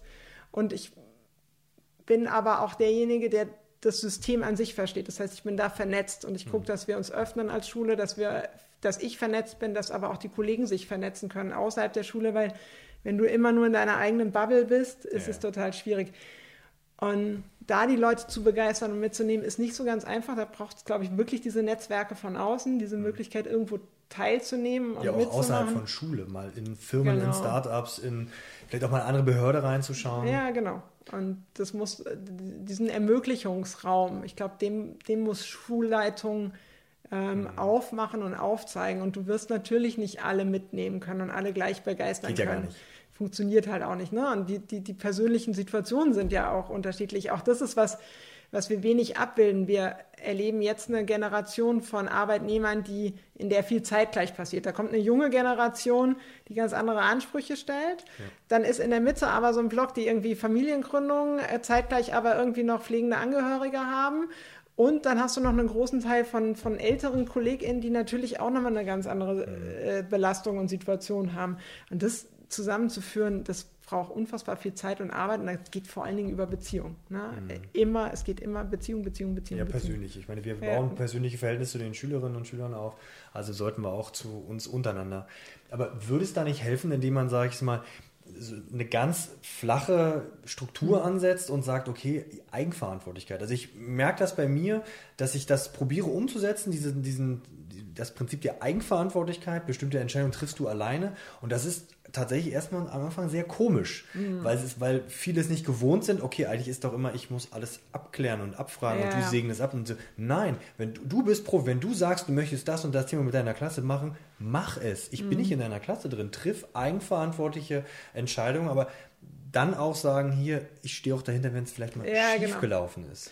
Und das ist, glaube ich, das Wichtigste. Ne? Also Lehrkräfte brauchen eben genau diese Schulleitungen, die dann auch sagen, ich traue dir das zu, dass du das machst, aber ich stärke dir auch den Rücken, wenn es schief läuft, weil schlussendlich sind wir, ne, du kannst dich ja nur verändern, wenn du auch dich entwickelst und wenn du was ausprobierst. Mhm. Und diese Fehlerkultur, ähm, die trauen wir uns in Schule oft nicht zuzulassen, weil man ist ja auch eine Gesellschaft. Also, genau. In Deutsch, also tatsächlich ist Deutschland weit entfernt davon zu sagen, okay, Fehler sind vollkommen okay. Ja, das ja, ist genau. nichts Schlimmes. Durch Fehler lernen. Ja, aber ich will mit Schülern ja nichts ausprobieren. ja. ne, so. Und natürlich hast du immer die Eltern am Start. Und das ist halt was, will ich, ich das als sagen, Schulleiter... Das Elternhaus auch schon so, da, da muss es perfekt laufen. Genau. Weil ich gebe mein Kind dir in die Verantwortung, ja, genau. du bist. Profi, Fehler ist da nicht, aber dann wird es auch schwer, wenn ich eine Fehlerkultur leben möchte, wenn ich sie auch, da muss ich auch wieder das Elternhaus mit dazu. Richtig, genau. Und in diesem Spannungsfeld, ne, da muss Schulleitung extrem gut aufgestellt sein, da brauchst du ein extrem gutes Team. Es kann auch keiner alleine, auch da, ne, also Schulleitung funktioniert nur im Team dann tatsächlich. Mhm. Das Gleiche ist aber auch bei den Lehrkräften. Ne? Eigenverantwortung ist dann gut, wenn ich nicht nur alleine unterwegs bin. Wenn, ne, mhm. ne, wenn die dazu führt, dass ich wieder diese Insellösung habe, jeder für sich alleine, dann komme ich nicht zusammen, sondern die Eigenverantwortung ist dann gut, wenn ich eingebettet bin in einem Team, wo ich weiß, okay, da sind, das muss ja nicht das Gesamtkollegium sein, ne? sondern mhm. da, da sind drei, vier, fünf Leute und, und wir, wir, wir machen das und wir stimmen uns ab oder ich weiß, ich kann mir da Rat und Hilfe holen. Mhm. Ich kann aber auch vielleicht ähm, mir anschauen, wo es hilft, dass wir uns entlasten gegenseitig und solche Sachen. Also das, das ist halt auch total wichtig. Ne? Wie kannst du Ressourcen, ich glaube, das darf Schulleitung auch immer im Blick behalten, wie können wir Ressourcen mhm. wirklich optimal verteilen. Und das ist zum einen ja die Geldressourcen, die ich in irgendwelchen Töpfen habe, mhm. aber natürlich auch die Personalressource. Wie können wir die gut ähm, einteilen? Ne? Also macht es Sinn, dass wir ähm, vielleicht, dass, dass ich zweimal im Jahrgang unterrichte, damit ich es nur einmal vorbereiten muss mhm. oder so. Oder bereiten wir es einmal vor und es gibt so einen Materialpool, auf den mhm. wir dann immer zurückgreifen können. Also wie können wir Ressourcen einsparen, um sie mhm. an anderer Stelle wieder gut zu investieren? Das ist mhm. tatsächlich so ein Ding. Und dann hilft es natürlich, wenn Schulleitung eben vielleicht zum einen, ich glaube, in der in Personalentwicklung ist was, was, was durchaus deutlich stärker in den Fokus der, der, der Leitungsausbildung rücken darf. Wenn, wenn denn wirklich eine aktive Leitungsausbildung stattfindet. Wenn denn eine Leitungs... Äh, auch das genau ist äh, mitunter in den Bundesländern sehr unterschiedlich vorhanden. Das ist auch sehr spannend. Und ich glaube, worüber wir nochmal sprechen dürfen, und da dürfen wir, glaube ich, nochmal in den Privatschulsektor schauen, ähm, die ja ganz häufig eine Geschäftsführung haben und eine pädagogische Leitung. Ja, ja.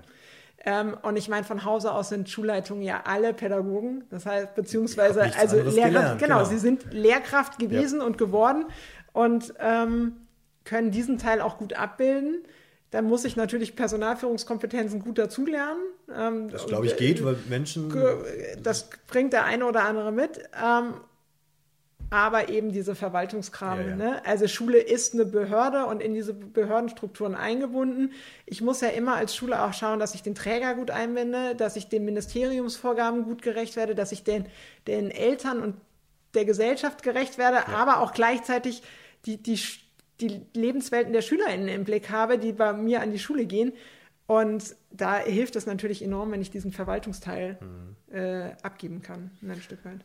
Und da darf ich vergessen, wir sind jetzt auch noch IT-Experten, müssen wir auch noch sein. Ach so, ja, vergaß. Ja, Haushalt auch noch. ja, das, ist, das, das würde man sich auch wünschen, aber da sind wir eigentlich wieder am Kern, wo man sagt, okay, müsste nicht eigentlich eine andere Ressourcendarstellung sein? Und das kann ich auch wieder nur steuern durch von oben. Also sprich, indem ich sage, okay, wir geben mehr zu, zu Geld aus für Personal, bezahlen es vielleicht mehr, um mhm. am Ende ist es wieder dieses, okay, ich ist einerseits natürlich, es ist immer nicht alles muss ich alles übers Geld laufen, aber ich, wenn ich, mhm. darüber kann ich durchaus steuern, weil ja. das, wir wollen alle irgendwie einen Lebensunterhalt darstellen, mit dem wir unseren, ja, unseren Alltag bewältigen können, aber auch gleichzeitig, okay, ich muss dafür sorgen, Stellenwert, glaube ich, ist schon relativ groß, Schule, ja, aber wie schaffe ich es zu sagen, okay, Leute, der Lehrer da muss auch entlastet sein? Ja, und ich glaube, da täte es, also ich bin weit davon entfernt, Einfluss auf die Bildungspolitik nehmen zu können, aber tatsächlich glaube ich schon, Schade. dass es wichtig wäre, zu sagen, okay, eigenverantwortliche Schule ist das, was wir, was wir wollen. Wir mhm. gucken, dass wir Schulleitungen gut qualifizieren, damit die einen guten Job vor Ort machen können. Und wir gucken, was die brauchen, damit irgendwie Schule gut vor Ort mhm. gestaltet werden kann. Und wir statten sie dann mit Ressourcen aus, sodass sie ähm, ihrem eigenen Entwicklungsplan folgen können. Und mhm. dieser eigene Entwicklungsplan beinhaltet natürlich auch Budgetverantwortung hinsichtlich des Personals. Und zwar nicht nur des Landespersonals, sondern eben auch des freien Personals, mhm. was Lust hat, an der Schule zu arbeiten, weil man eventuell in einem bestimmten Bereich ähm, voranbringen will, ausbauen will, ob das jetzt die Kultur ist, die Künste sind oder ob es die Sportler sind. Mhm. Dazu muss ich Leute einstellen können, die vielleicht kein Staatsexamen haben, wo ich aber das Gefühl habe, die passen total gut zu uns. Mhm. Und, und da sind wir jetzt dann aber tatsächlich auch im Beamtenrecht, wir tun uns ja so wahnsinnig schwer in diesem System, Leute vor die Tür setzen zu können, wenn wir merken, die passen, wir passen nicht zusammen. Also das kann ja oft ein gemeinsamer Prozess sein. Also sprich, ja. ähm, so wie wir uns als Schule entwickeln wollen, das passt aber nicht zu meiner Vorstellung. Ne? So wie ich sagen konnte, ey, so mhm. wie ihr gerade Schule verwaltet und organisiert, das passt nicht zu meiner Vorstellung von mhm. guter Schule. Ich gehe deshalb. Ja. Ähm, besteht für KollegInnen ja oft nicht die Möglichkeit. Ne? Also Versetzungsanträge. So Karussell wäre schön, wenn das mal sich so drehen könnte, wie so ein, so ein Hop-on, Hop-off-Bus, wo man sagen könnte, ich gehe, ich gehe jetzt mal und gucke mal in andere Schulen und vielleicht fühle ich mich ja, da wohl genau. und das wäre natürlich schön, ja. Ja, natürlich, wenn ich in das Schweizer System gucke, Jörg Berger sagte damals im Interview, er, sie haben natürlich die Möglichkeiten, ähm, auch Personal vor die Tür setzen zu können. Das wird denen nicht leicht gemacht, aber sie haben die Möglichkeiten. Auch, ich meine, ne, die, dem wird Budget beschnitten. Ja. Also es ist nicht einfach zu sagen, hier, wir trennen uns an der Stelle. Es tut mhm. den Schulen weh. Aber zum Wohle der SchülerInnen und zur Weiterentwicklung der Schule ist es, glaube ich, kein Unternehmen würde ja sagen, also würde so agieren, ne, wenn ich ja, mir Personal angucke. Und auch für die, für, für, für die Kollegin selbst. Also ich glaube, es sind in den Schulen viele totunglücklich ja, mit ihrer genau. aktuellen Situation. Und weil sie gar keine andere Möglichkeit haben, werden sie, ja, landen sie vielleicht in einem Burnout oder lassen genau. ihre Unzufriedenheit an Schülern aus. Dabei wäre es vielleicht mal so ein, über den Tellerrand hinausschauen. Ich meine, wenn sie einmal in diesem Verwaltungsapparat drin sind, der hat ja nicht nur Schule, sondern gibt es nee. ja so viele andere Sachen. Da wäre es schon schön sind das, wenn man, wenn man nochmal reingucken würde, wir haben die, die Zufriedenheit, glaube ich, das haben wir gut, ganz gut dargestellt. Ähm, da wäre es doch auch schön, wenn man so Energie- und Zeitfresser irgendwie äh, auflösen könnte. Was würdest du sagen, was sind so die größten äh, Zeit- und Energiefresser, dass wir da nochmal raufschauen? Mhm. Weil das hat ja auch nochmal einen großen Einfluss auf Zufriedenheit. Ja, also ich glaube, wenn wir uns auf die Belastungsstudien so ein bisschen stützen und, und, uns das da anschauen, dann ist es auf alle Fälle die, die Korrekturzeit. Äh, das ist mit die höchste Belastungsgeschichte. Mhm. Ähm, da ist natürlich, solange wir in dem alten Prüfungsmodus sind, extrem schwer, was ja. zu verändern. Da müsste in der Schule schon sehr radikal sagen, wir verabschieden uns von dem Prüfungsformat, wir gehen auf andere Prüfungsformate. Da gibt es Bewegungen, mhm. äh, da gibt es total gute Beispiele. Ja, Projektunterricht, Projektunterricht. Ja, genau, oder auch andere Formate, ne? Interviews und so, ja. die, die anders zu analysieren sind einfach auch, ne? Videos, die eingereicht werden und so. Wer da mehr wissen will, da lohnt sich immer der Blick ins Twitter-Lehrerzimmer. Die Kolleginnen dort sind unfassbar aktiv und ja. äh, unterwegs. Ähm, Korrekturen, das eine, das andere und das ist, glaube ich, auch echt so ein, so ein, so ein Wespennest sind Konferenzen. Ja. ja. Konferenzkultur an Schule. Ja. Wir haben Vorgaben, was gemacht werden muss. Das ist oft nicht effektiv und effizient. Ähm, ja, dann sitzt du da und korrigierst nebenbei oder also Konferenzen sind echt so ein, so ein Dauerbrenner. Ja, ja. Ne? Die, die Leute, die in Teilzeit da sind, verbringen exorbitant viel mehr Zeit in Konferenzen als die Kollegen, die eine Vollzeitstelle ja. haben und so.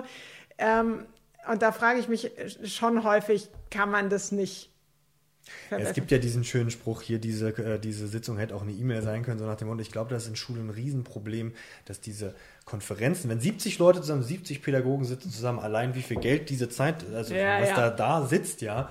Und da finde ich, ist vieles verschwendet, indem ich sage, okay, jetzt hört mir einfach mal eine Runde zu.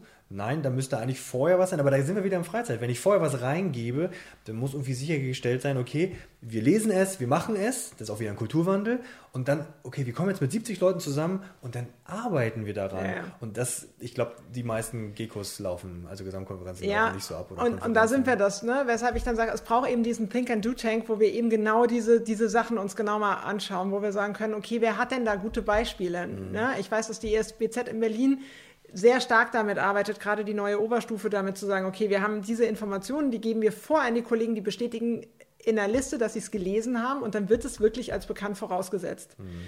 Ähm, Im Unternehmen ist das üblich. Ne? Mhm. Ne? Also du gehst in ein Meeting und es wird einfach vorausgesetzt, dass du die Informationen parat ja. hast. Ähm, und natürlich, wenn ich das auch eigentlich, ne, dann sind wir wieder dabei. Wir, bereiten SchülerInnen auf ihr Arbeits-, Berufs- und Gesellschaftsleben vor, dann müssen diese Standards eigentlich auch in Schule gehen. Aber ich meine, diese Diskussion darüber, ob Lehrer eine E-Mail haben dürfen und, und so Sachen, never ending stories. Ich meine, da sind wir immer noch auf so einem Weg, wo ich mir denke, Leute, ich mag diese Diskussion nicht mehr führen. Und da bin ich, da bin ich auch mittlerweile wirklich allergisch, weil ich denke, nee, hm. also ne, wir müssen ja nicht alles von Unternehmen abkupfern und wir müssen nicht alles Nein. von Unternehmen in Schule holen, aber es gibt einfach gewisse Standards, die gelten da draußen. Ja, ja. Und dann müssen die einfach auch bei uns gelten, weil wir unsere SchülerInnen da reingeben wollen. Ja. Und das ist so, das mag ich nicht mehr diskutieren. Mhm tatsächlich diese, über diesen Tellerrand hinausschauen, ich meine, dafür steht ja auch irgendwie hier äh, unser Kanal, ähm, ist immer wieder sinnvoll und gewinnbringend. Also ich lese gerade zum Beispiel in, in, einem Buch, wie Netflix entstanden ist, mhm. und da wird das sehr schön äh, dargestellt, okay, warum Netflix so erfolgreich ist. Und da schaue ich tatsächlich, okay, was kann ich da holen?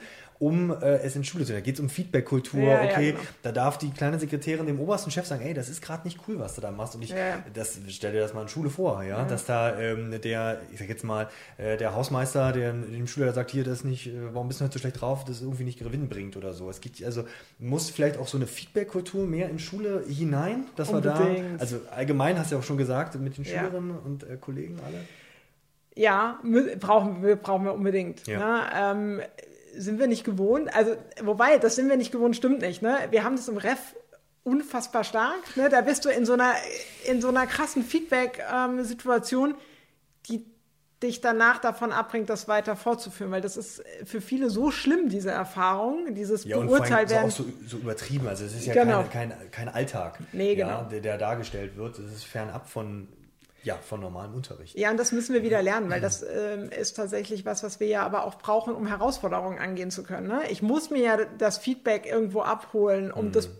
So, und da brauche ich natürlich einen wertschätzenden Umgang. Mhm. Muss ich mir den unten bei den Schülern nicht als allererstes abholen? Weil das ist ja schließlich mein, ich sage jetzt mal, das sind meine Kunden, für die ich arbeite. Ja, wenn ich mich das traue, schon. Aber äh, lass uns erstmal anfangen mit gegenseitigem Feedback. Mhm. Ne? Also da sind wir ja schon schwierig. Ja. Ähm, ich ich lasse mir nicht gern von einem Kollegen sagen, ob mein Arbeitsblatt jetzt sinn sinnvoll ist oder nicht. schade eigentlich, weil vielleicht wäre es ganz schön. Also das meine ich. Das ist, ja, doch, genau. ist doch total schade. Ich meine, da sitzen zwei Profis beieinander und können ja, genau. hier das das muss man natürlich üben. Und Kritik, die einem gegeben wird, ist nie mega cool. Ja, genau. Aber wenn ich gelernt habe, sie bringt mich vielleicht weiter und sie ist nicht persönlich.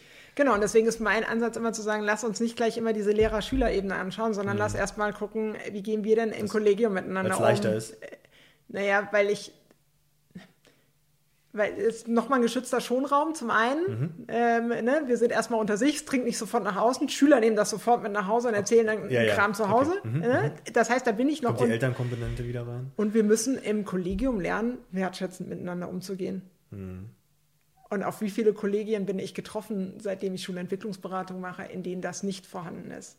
Wie, wie, kann ich das aufbauen, diese wertschätzende Kultur? Naja, indem ich eben über diese Feedback-Geschichten arbeite. Ne? Gibt es mhm. verschiedene Möglichkeiten. Wir hatten bei uns damals angefangen mit, mit so Wertschätzungsduschen sozusagen zum Beginn der Konferenz. Das ist das fällt nicht jedem leicht und das kann auch nicht jeder gut aushalten. Gerade wenn ich 60 Leute da sitzen habe in einer Gesamtkonferenz und fünf Leute erzählen irgendwie, was da irgendwie ganz cool ist ja. äh, und ich bin mal wieder nicht dabei. Ne? So, dann, Mich hat wieder derjenige nicht gesehen. Genau, ja, ja. Aber ich habe doch auch so. Ja. Das ist schwierig, aber eben genau. Und dann brauchst halt diese Debattenkultur darüber. Mhm. Wir müssen darüber reden. Mhm. Ne? Das, was wir in Konferenzen ja häufig machen, ist, wir stellen irgendwie was vor, nächster Tagesordnungspunkt.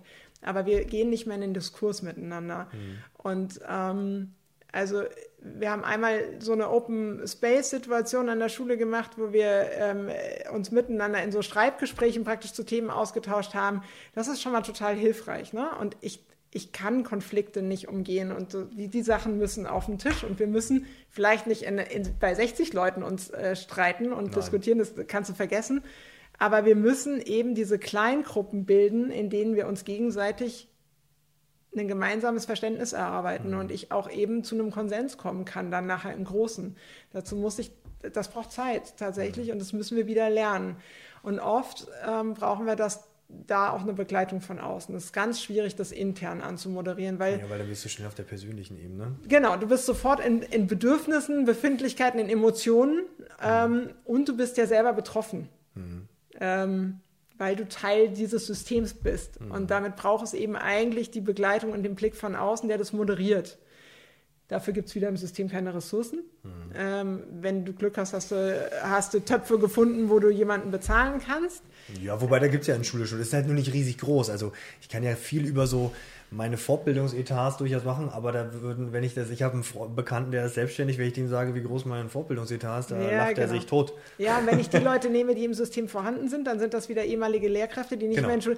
und die anderen sind sehr teuer. Das ist jetzt sehr böse, aber ne, ob, Absolut. ob die die richtigen sind, eine Schule dann zu coachen und zu begleiten, mhm. weiß ich nicht. Mhm. Würde ich momentan verneinen aus meiner Erfahrung heraus. Ich habe ähm, meine Bachelorarbeit geschrieben, unter anderem über externe Beratung mhm. ähm, im Kontext Schule. Ähm, und da gibt es sehr, also es gibt bestimmte fachliche Bereiche, da macht es Sinn, einen Fachberater zu holen. Mhm. In dem ganzen Mentoring-Bereich, äh, Mediation und so, da macht es einfach Sinn, jemanden von außerhalb des Systems eventuell sogar zu holen oder Leute, die nicht gerade irgendwie auch an der staatlichen Behörde arbeiten. Mhm. Ähm, um diese Offenheit auch ein Tick weit reinzubringen, um neue Methoden reinzubringen. Wir brauchen auch nicht die gleichen Feedback-Methoden wie vor 20 Jahren, sondern nee, das ist Feedback ist dynamischer, konstruktiver, vor allen Dingen eigentlich auch eher nicht Feedback, also nicht rückwärtsgewandt, sondern eher ein Feed-Forward. Also mhm. wie, was hilft demjenigen jetzt, um sich weiterzuentwickeln? Mhm. Und das braucht natürlich auch eine bestimmte Haltung. Ähm. Aber ist dann Feedback-Kultur nicht auch gleichzeitig Streitkultur? Ja, Dass ich das, immer. Ja. Immer.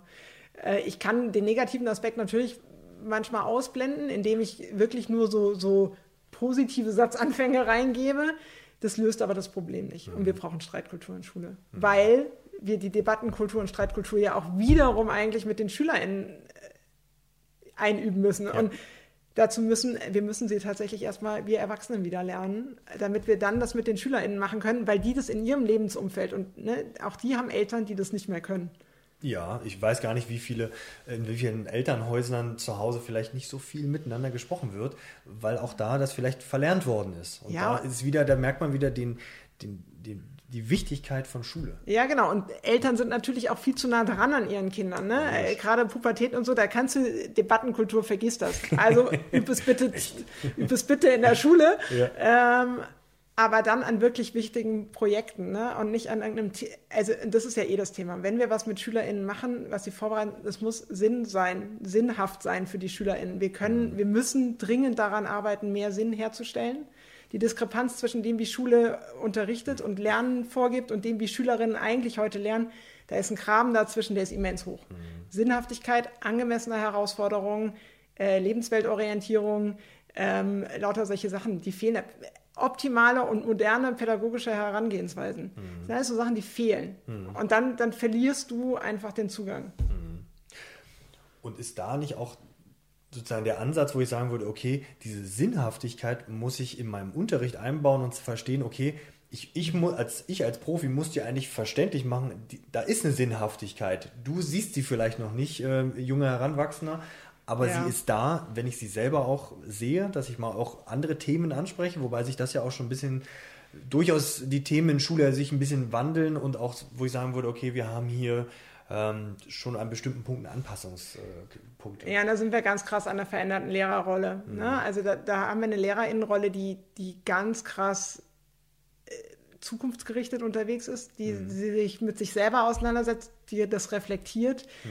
ähm, die bereit ist, sich zu verändern, gewohnt, also Andreas Schleicher sagt es immer, ne, wir, müssen, wir müssen aufhören, äh, SchülerInnen für, für ähm, unsere Vergangenheit äh, auszubilden, sondern für ihre Zukunft. Ja. Und das ist, ne, so wie ich unterrichtet worden bin, so unterrichte ich. Ne? So wie es mir meine Ausbilder vorgegeben haben, das übernehme ich alles. Ne? Das bleibt alles in diesem bekannten Rahmen.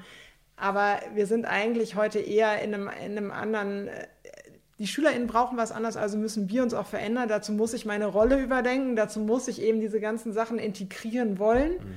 So, dann sind wir aber wieder bei dem Ausgangspunkt. Dazu muss ich in der Lage sein, trotz der großen Herausforderungen mich verändern zu wollen. Ich brauche die Stressresistenz, um das machen zu können.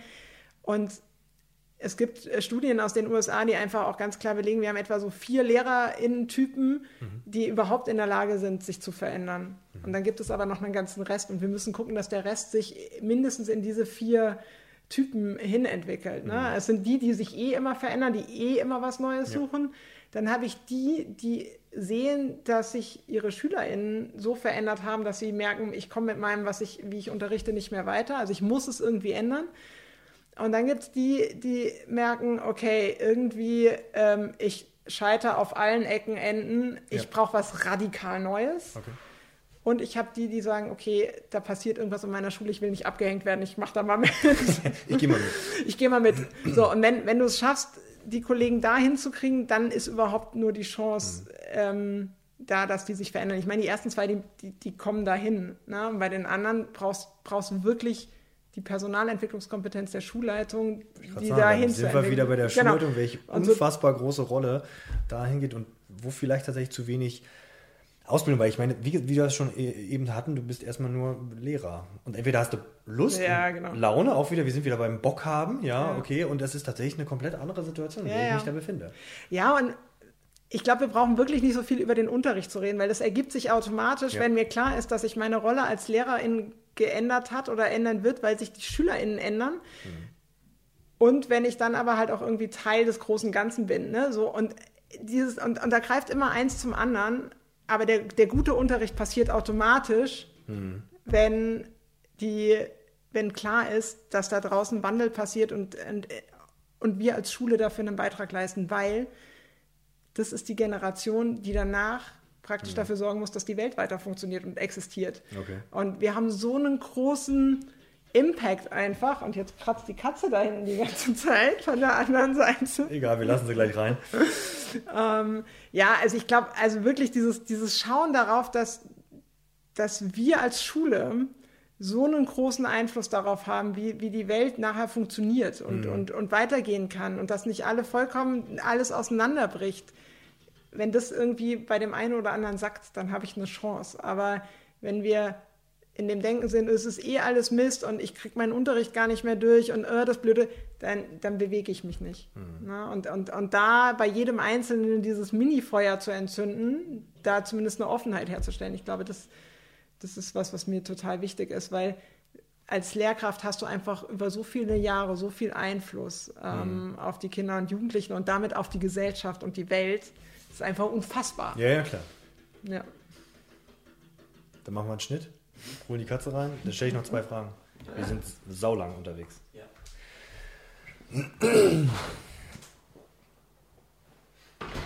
Aber den Ball haben wir uns gut zugespielt mit Pause machen.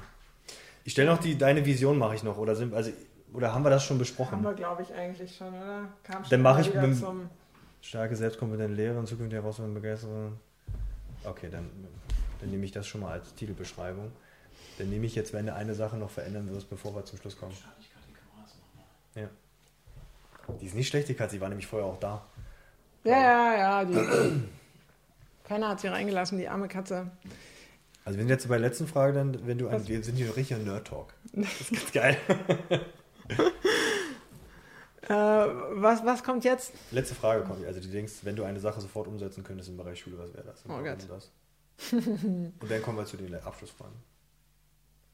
Ich, ähm, ich sage jetzt aber, dass wir, nachdem wir die Katze reingelassen haben, finde ich so ein ganz charmanter Übergang. Weil ich lasse, wir lassen das drin mit der Katze. Ja, ja, ja.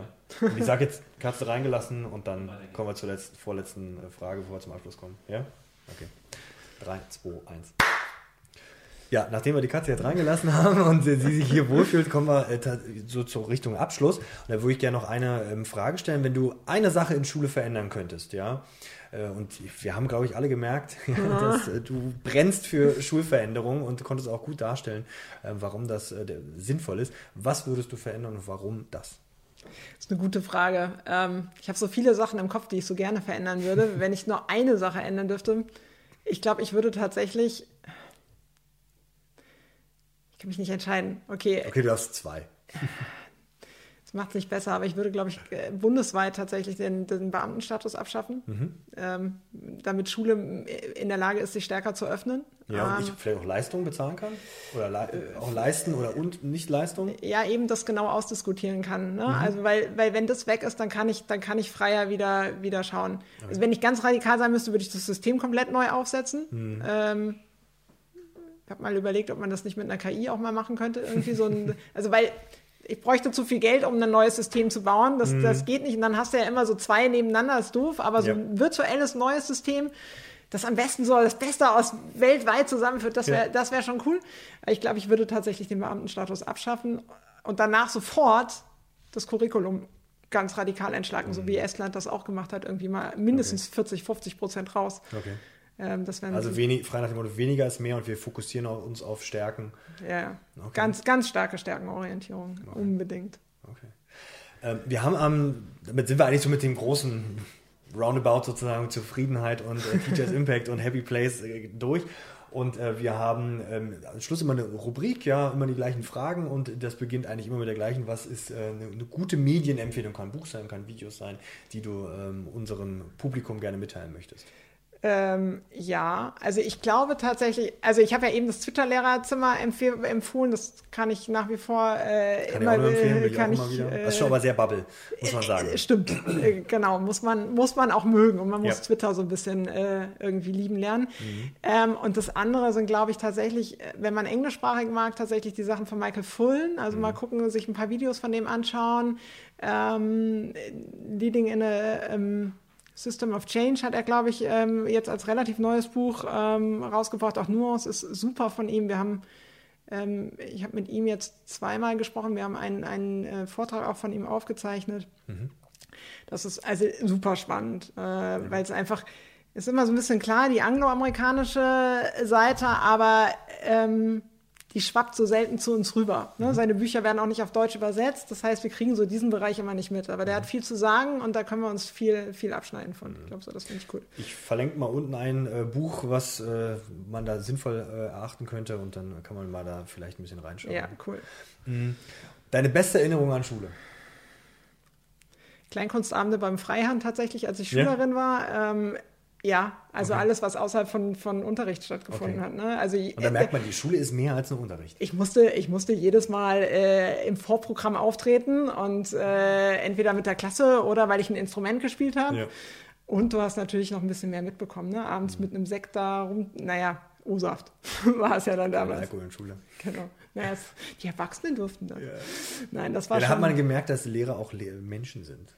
Und ich, äh, also wir, wir hatten einen, ich muss das einmal kurz erzählen, wir hatten einen Kleinkunstabend, es war ein Chopin-Abend und äh, alles hat, haben wir da, es gibt so ein Lied, das läuft ab und zu im Radio. Wir ja. mussten es damals als Klasse singen. Ich kann den Text bis heute. Okay. Hängen geblieben. Sitzt. sehr gut, sehr gut. Das ist mindestens, zumindest hängen geblieben. Ja. Natürlich noch genau. weitere Sachen. Ähm, jetzt hast du ja gesagt, dass du äh, Mama äh, von mehreren Kindern bist. Was ist so ein Rat, was du deinen Kindern allgemein mitgeben würdest? Eine Rat, eine Lebensweisheit für mhm. deine Kinder? Ich glaube, dass, dass du ähm, alles erreichen kannst, äh, wenn, wenn du es nur wirklich willst, zum einen, mhm. und dass du auch nicht aufgeben sollst. Ne? Also viele Dinge konnte ich mir immer nicht vorstellen. Mhm. Das, aber ja, manchmal ist dann einfach machen. Mhm. Das, äh, Gut, das haben wir ja ganz am Anfang festgestellt. Also wenn man den Werdegang sich anschaut, ja. dann ist wirklich ähm, das Motto einfach machen schon ja. sehr, sehr passend. Wenn du jetzt an dein vergangenes oder zukünftiges Ich auch einen Ratschlag geben könntest, was, was wäre das? Oh, nicht so unsicher sein. Okay. Ich habe echt ein scheiß Selbstbewusstsein okay. gehabt und auch, ist immer was, wo ich immer dran arbeiten muss. Mhm. Also das... Äh, ja, da merkt man Selbstvertrauen, Vertrauen ja, in ja. sich selbst ist schon wichtig. Und Muss ich mehr hart erarbeiten. Kann, kann da Schule auch äh, ihren Beitrag zu leisten? Oder ja, ist das eher Elternhaus? durch die außerschulischen Sachen hat es viel geklappt. Ne? In Schule Okay. selbst, also im, im Klassenverband war es bis zur Oberstufe echt, hat viel dazu beigetragen, dass ich keins hatte. Ähm, und nachher, aber in der Oberstufe plötzlich durch die, durch die Bestärkung und natürlich diese Auftritte von diesen Kleinkunstabenden und, und das, was ich in der Jugendarbeit gemacht habe, immer vor Menschen sprechen und so. Raus aus der Komfortzone. Ja, ja, ja, Okay. genau. Also Vorträge halten, sprechen, äh, ne, Dinge, so das zu trainieren und das immer wieder zu machen. Und Schule kann dann ein Ort sein, der dich dann Tick weit reinschmeißt, wenn du Mhm. das nicht gerade in deinem, deinem privaten Umfeld hast. Ne? Und äh, wie viele SchülerInnen haben keine Freizeitangebote, an denen die teilnehmen. Und dann musst du es anbieten. Und weil sonst Oder sie länger in der Schule halten und da das Freizeitangebot für sie schaffen. das, da, da brauchen wir, glaube ich, einen neuen Podcast über die, über die Ganztagsschule. Okay, dann vielleicht in einem zweiten äh, wenn ihr da Fragen habt, einfach unten in die Kommentarfunktion hauen. Ähm, wir haben immer eine, eine, zum Schluss nochmal zwei, zwei Fragen ähm, Mhm. und zwar immer eine Frage des letzten Gastes. Das war der Ben. Hier oben ist das Video verlinkt, der ist bei der äh, Bundeswehr. Ähm, das ist eigentlich ein ganz spannendes Interview gewesen. Und der hat gefragt, sozusagen, unbekannterweise an dich, wo siehst du dich in 15 Jahren? Oh ja, das ist eine spannende Frage. Oh, ha. Ähm, tatsächlich träume ich ja immer noch davon, auch, es hat auch was mit diesem Besprechen und äh, zu tun, also so richtig geil international auf so TED, so auf so einer TEDx-Bühne zu stehen, das fände ich zum einen Kann ich ziemlich geil. verstehen. Ähm, merkt da aber, dass ich immer noch nicht, ich habe nicht die Speaker-Kompetenzen, um das wirklich Man gut kann es zu- ja, man kann's ja bekommen. aber wer Nicht? weiß. Und ich hätte so Bock darauf, wirklich das System so radikal zu crashen. Mhm. Also wenn, wenn, wenn, ich, wenn ich so eine Vision von, dann hätte ich gern die zündende Idee, wie das gehen könnte. Eigene Schule. Eigene Schule ist zu klein. Aber der, der, der weiß, der Systeme, äh, Systeme Ja, kann man ja. aufbrechen im Kleinen. Ich- Großen ja, schwierig. Ich, ja, ich weiß, ja, aber genau das, wir scheitern immer daran, dieses, diese Sachen, die auf der Schulebene gut funktionieren, nicht ins System übertragen zu können. Und ich, Klar. Aber da, Den da, da kannst du wenigstens mal so eine kleine Stellschraube vielleicht. nein, ich will den Große haben. Okay. Weil das System geht so nicht mehr. Okay. Gar nicht. Und ähm, dann darfst du natürlich eine Frage an den nächsten Gast stellen. Wer auch immer das ist. Also wir wissen es, aber verraten es nicht. Das ist gemein. Ähm, die habe ich mir natürlich nicht überlegt. Das ist ja nicht schlimm. Und jetzt soll ich so aus der Hüfte raus äh, mir was überlegen. Ähm, ja, ich glaube, dann wäre die Frage tatsächlich so ähm, in die Richtung, ähm, wenn künstliche Intelligenz ähm, Entscheidungen treffen kann, Ja. ähm, wie kommen wir da zu einem guten Wertediskurs? Okay. ähm, damit die die richtigen Entscheidungen treffen können und damit SchülerInnen das vielleicht auch in Schule dann nachher, also vielleicht muss ich es gleich nochmal konkretisieren, aber wenn SchülerInnen sozusagen, die heute in die Schule gehen, später diejenigen sind, die die künstlichen Intelligenzen programmieren, Mhm. ähm, dann brauchen die ja eine Entscheidungsgrundlage. Also welche Wertekultur braucht künstliche Intelligenz? ja. Okay. Welche brauchst du? ich spiele gleich richtig die Frage. Das Das ist eine super Frage. ist ja keine Ahnung, aber ich, ich war so beeindruckt, als die Frage auf der Didakta kam, so nach dem Motto, naja, wohin fährt denn das Auto, ne, in die Menschengruppe Ja, ja, oder in das das ist ja Kind? das Oder halt auch wirklich, darf so ein Roboter in einem Pflegeheim ungehorsam sein? Mhm. Ne? Also die Regel sagt, keine Süßigkeiten. Mhm. Und die alte Frau hat aber eine Tafel Schokolade in ihrer Schublade und sagt dem Roboter, er soll sie ihr bringen. Okay. Darf er das oder darf er das Ja, nicht? ja. Und wir haben darüber keinen gesellschaftlichen Konsens. Mhm. Ne? Also wir haben das so in der Abfrage gemacht und es gab einfach kein richtig oder falsch. Ja. Das ist ein Da Dilemma. müssen wir auch gucken, wer legt richtig und falsch in dem Äh, Zuge genau. fest. Legen das Menschen fest oder lassen Ja. wir es dann? Okay. Also das finde ich total spannend, weil wir tatsächlich, da müssen wir hingucken, die SchülerInnen, die, da, die werden das später in ihrem Leben entscheiden müssen und die Auf müssen es verstehen, Ja. ähm, wie das zustande kommt. Und das, das ist was, was mich umtreibt. Okay. Ich meine, gut, das ist auch ein Thema, was uns nicht erst in ein paar Tagen wahrscheinlich Nee. begegnen wird, sondern relativ schnell. Ja, Okay. und das, das macht mir Sorge zum einen und äh, zum anderen möchte ich ganz gern, dass wir da Lösungen finden, wie wir SchülerInnen darauf vorbereiten können und wie. Müssen wir auch. Genau. Ja, dann vielen lieben Dank für dieses wunderbare Interview. Wer mehr von Tina möchte oder wer mal ähm, äh, die Tina vielleicht für einen pädagogischen Tag oder sonst wie in die Schule buchen möchte, unten sind ähm, die Kontaktsachen äh, hinterlegt. Lasst gerne einen Kommentar da und wenn ihr Fragen habt, haut sie einfach unten rein und dann gibt es vielleicht noch mal ein zweites Interview. Ich glaube, da können wir noch mal ein paar Auch Stunden füllen. immer. Vielen Dank. Danke Danke. dir. Bis dann. Ciao. Tschüss.